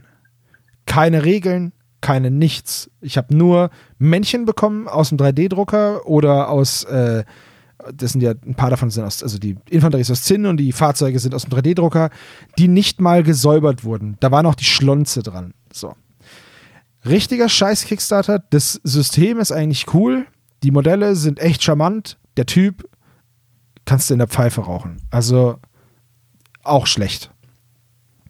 Nochmal 3D-Druck, Town Builder Unlimited, alles super, noch mehr 3D-Druck. Ja, gut, und jetzt habe ich viele von denen noch nicht bekommen, aber das ist, die sind auch noch in ihrem Rahmen. Aber du hast hier ähm, dieses Panzerfäuste Sky Battles, oder wie das heißt? Panzerfäuste habe ich mitgemacht, habe ich nur einen Bruchteil dessen bekommen, was ich geplätscht habe. Und dann bei Panzerfäuste Spitfire habe ich gar nichts bekommen. Ich habe jetzt Panzerfäuste Spitfire-Modelle von, vom lieben Markus. So. Aber Markus, du hast mir die falsche Fraktion gegeben. Ja, mehr hatte ich halt nicht. Ich, ich, ich, ich habe halt den Grundplätsch gekriegt und die Erweiterung, da warte ich heute auch noch drauf. Also es wird es ja auch nie geben, weil die Genau. Firma gibt es nicht mehr, ja. Wird es auch nie geben, genau. Ähm, Panzerfäuste ist aber noch nicht ganz tot, denn auch da sind die Leute noch irgendwie dran, also beziehungsweise der, der eine davon ist jetzt noch dran, irgendwie das und versucht irgendwie die Kickstarter noch zu erfüllen und jammert aber mehr rum, als dass er äh, versucht, es irgendwie zu lösen. Zumindest kommt es mir so vor in den ganzen, in den ganzen Korrespondenzen, die ich mit dem geführt habe, dass da halt viel Gejammer ist und viel den, den Leuten zugeschoben wird. Steve Blees heißt der Mann. Ja, warum sich denn die Leute beschweren? Er kann ja auch nichts dazu. Das kann ich jetzt schwer nachvollziehen, weil ich habe dir mein Geld gegeben und ihr habt damit nichts gemacht. Im Gegenteil, ihr habt es verbrannt. Und das ist nicht meine Schuld, sondern eure. Und dass ich sauer bin, ist auch nicht meine Schuld. Und es ist, liegt nicht an mir, das gerade zu rücken. Da warte ich immer noch drauf. Ich stehe immer wieder mal im Austausch mit ihm. Ja, das ist also, ich werde mich jetzt erstmal, sollten es keine 3D Dinger sein, von Kickstartern ziemlich fernhalten, weil ich hatte noch nicht einen einzigen 3D-Kickstarter, der nicht geklappt hat. So. Ähm, den Rest werde ich jetzt einfach nicht mehr mitmachen, weil das ist mir zu unsicher. Ich habe da immer Pech gehabt. Ich freue mich auf einen Kickstarter, ausgesprochen. Das ist Heads Will Roll von Lay Waste Games. Das ist ein Spiel, das besteht aus kleinen Metallschädeln und Schatzkisten aus Metall und einem Drachenschädel aus Metall. Und es ist so ein Schnipsspiel und da habe ich 20 Dollar investiert und da freue ich mich wie Bolle drauf. Ich glaube, das ist der Kickstarter, mit dem ich mich am meisten freuen werde, weil das ist so ein Spiel wie Kaponk. Das ist so ein Spiel, das nimmst du mit hin irgendwo in eine Bar und dann trinkst du ein Bier mit deinen Freunden und zockst es einfach. Da musst du halt so geschickt Wobei ich sagen möchte, dass man Kaponk in der Bar wahrscheinlich nicht so gut spielen kann. Kaponk in der Bar ist nicht so cool, fliegst du raus. Kaponk zu Hause ist aber der Oberhammer. Ja, es ist halt einfach schon traurig, dass äh, Kickstarter auf der einen Seite so professionell, äh, professionell wirkt, aber trotzdem immer wieder man da so herbe Enttäuschung bekommt. Auch von Firmen, wo du es nicht denkst. Ja, bei mir war auch der erste, den Ja, ich mitgemacht ja. habe von meinem Spielclub, also von, von ein paar Kumpels davon, ähm, Dark Age Outpost. Da hätte man damals so ein Wikingerdorf aus, aus, ich weiß gar nicht, ob es aus Plastik gekommen wäre, mit so Palisaden, Holzpalisaden. Total schön und alles. Der ist auch nie ausgeliefert worden. Das waren dann irgendwie ein Amerikaner und einer aus Südamerika irgendwo. Da hat es immer der eine auf den anderen geschoben, warum es nicht funktioniert. Und im Endeffekt kam das nie an. Das war echt, das war echt eine herbe Enttäuschung. Und ja, deswegen bin ich so ein bisschen vorsichtig. Ich mache eher so kleinere Sachen mit, wo es mir egal ist, ob ich es dann danach kriege oder, oder wo ich mich halt nicht so ganz so ärgere, dass da hunderte Euro drin sind oder sowas. Oder ich nehme halt einen großen, so wie äh, Awaken Realms oder sowas. Da kann man ja relativ sicher sein, dass man sein Zeug kriegt. Ja, Kickstarter ist halt immer noch, auch wenn es Ja. eigentlich gezähmt wirkt, eine ziemliche Wildnis. Unterm Strich. Ja, haben wir noch News, Sebastian? Haben wir noch News? Das ist eine gute Frage. Wir haben noch. Ja, und zwar wollte ich den ganzen Podcast auf etwas Positives enden lassen. Auch dieses Jahr war wieder das Reroll Weekend und auch dieses Jahr haben viele, viele Menschen aus unserer wunderbaren Community mitgemacht und ihre Würfelergebnisse neu gekauft, so auch wir. Auch wir haben unseren kleinen, bescheidenen Beitrag geleistet. Und insgesamt sind fast 3000 Euro zusammengekommen für den guten Zweck.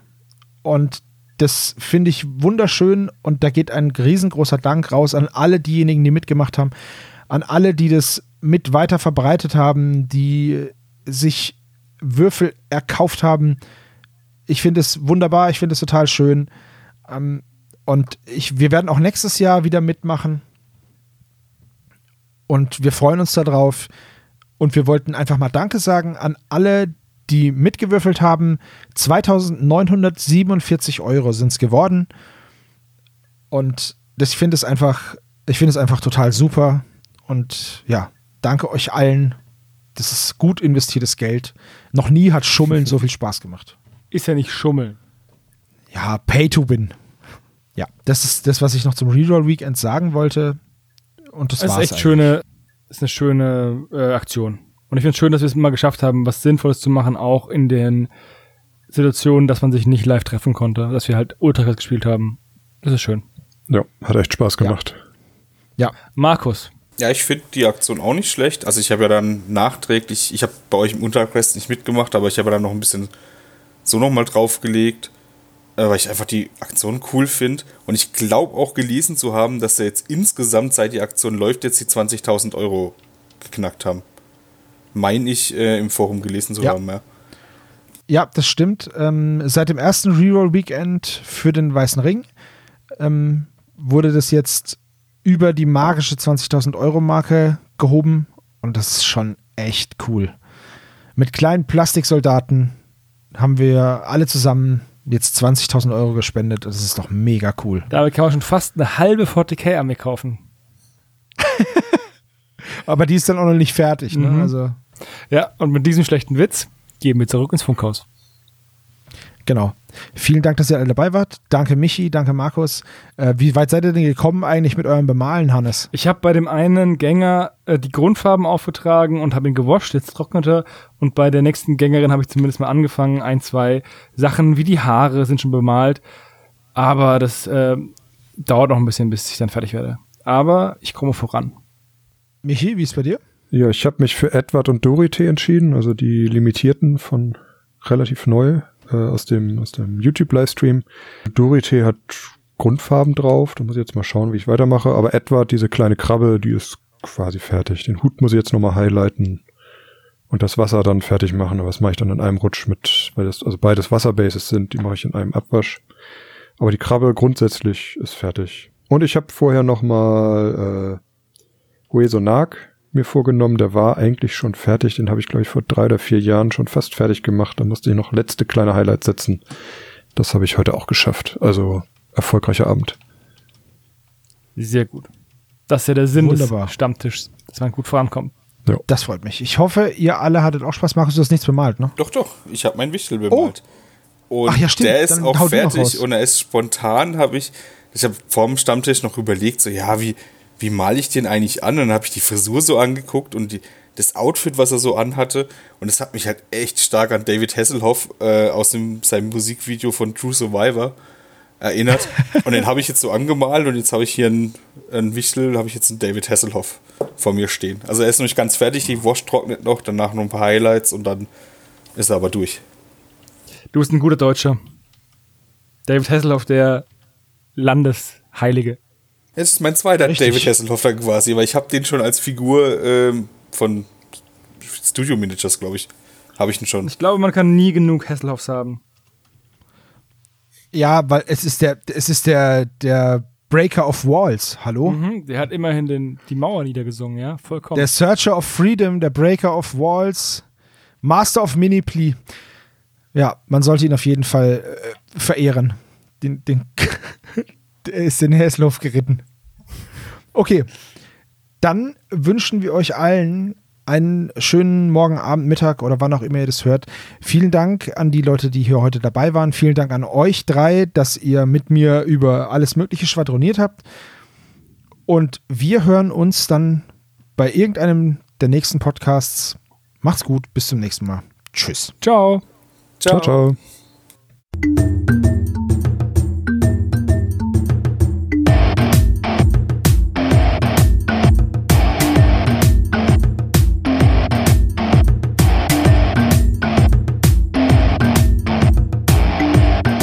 Magabotato, ein unabhängiges und kostenloses Projekt von Fans für Fans unseres gemeinsamen Hobbys.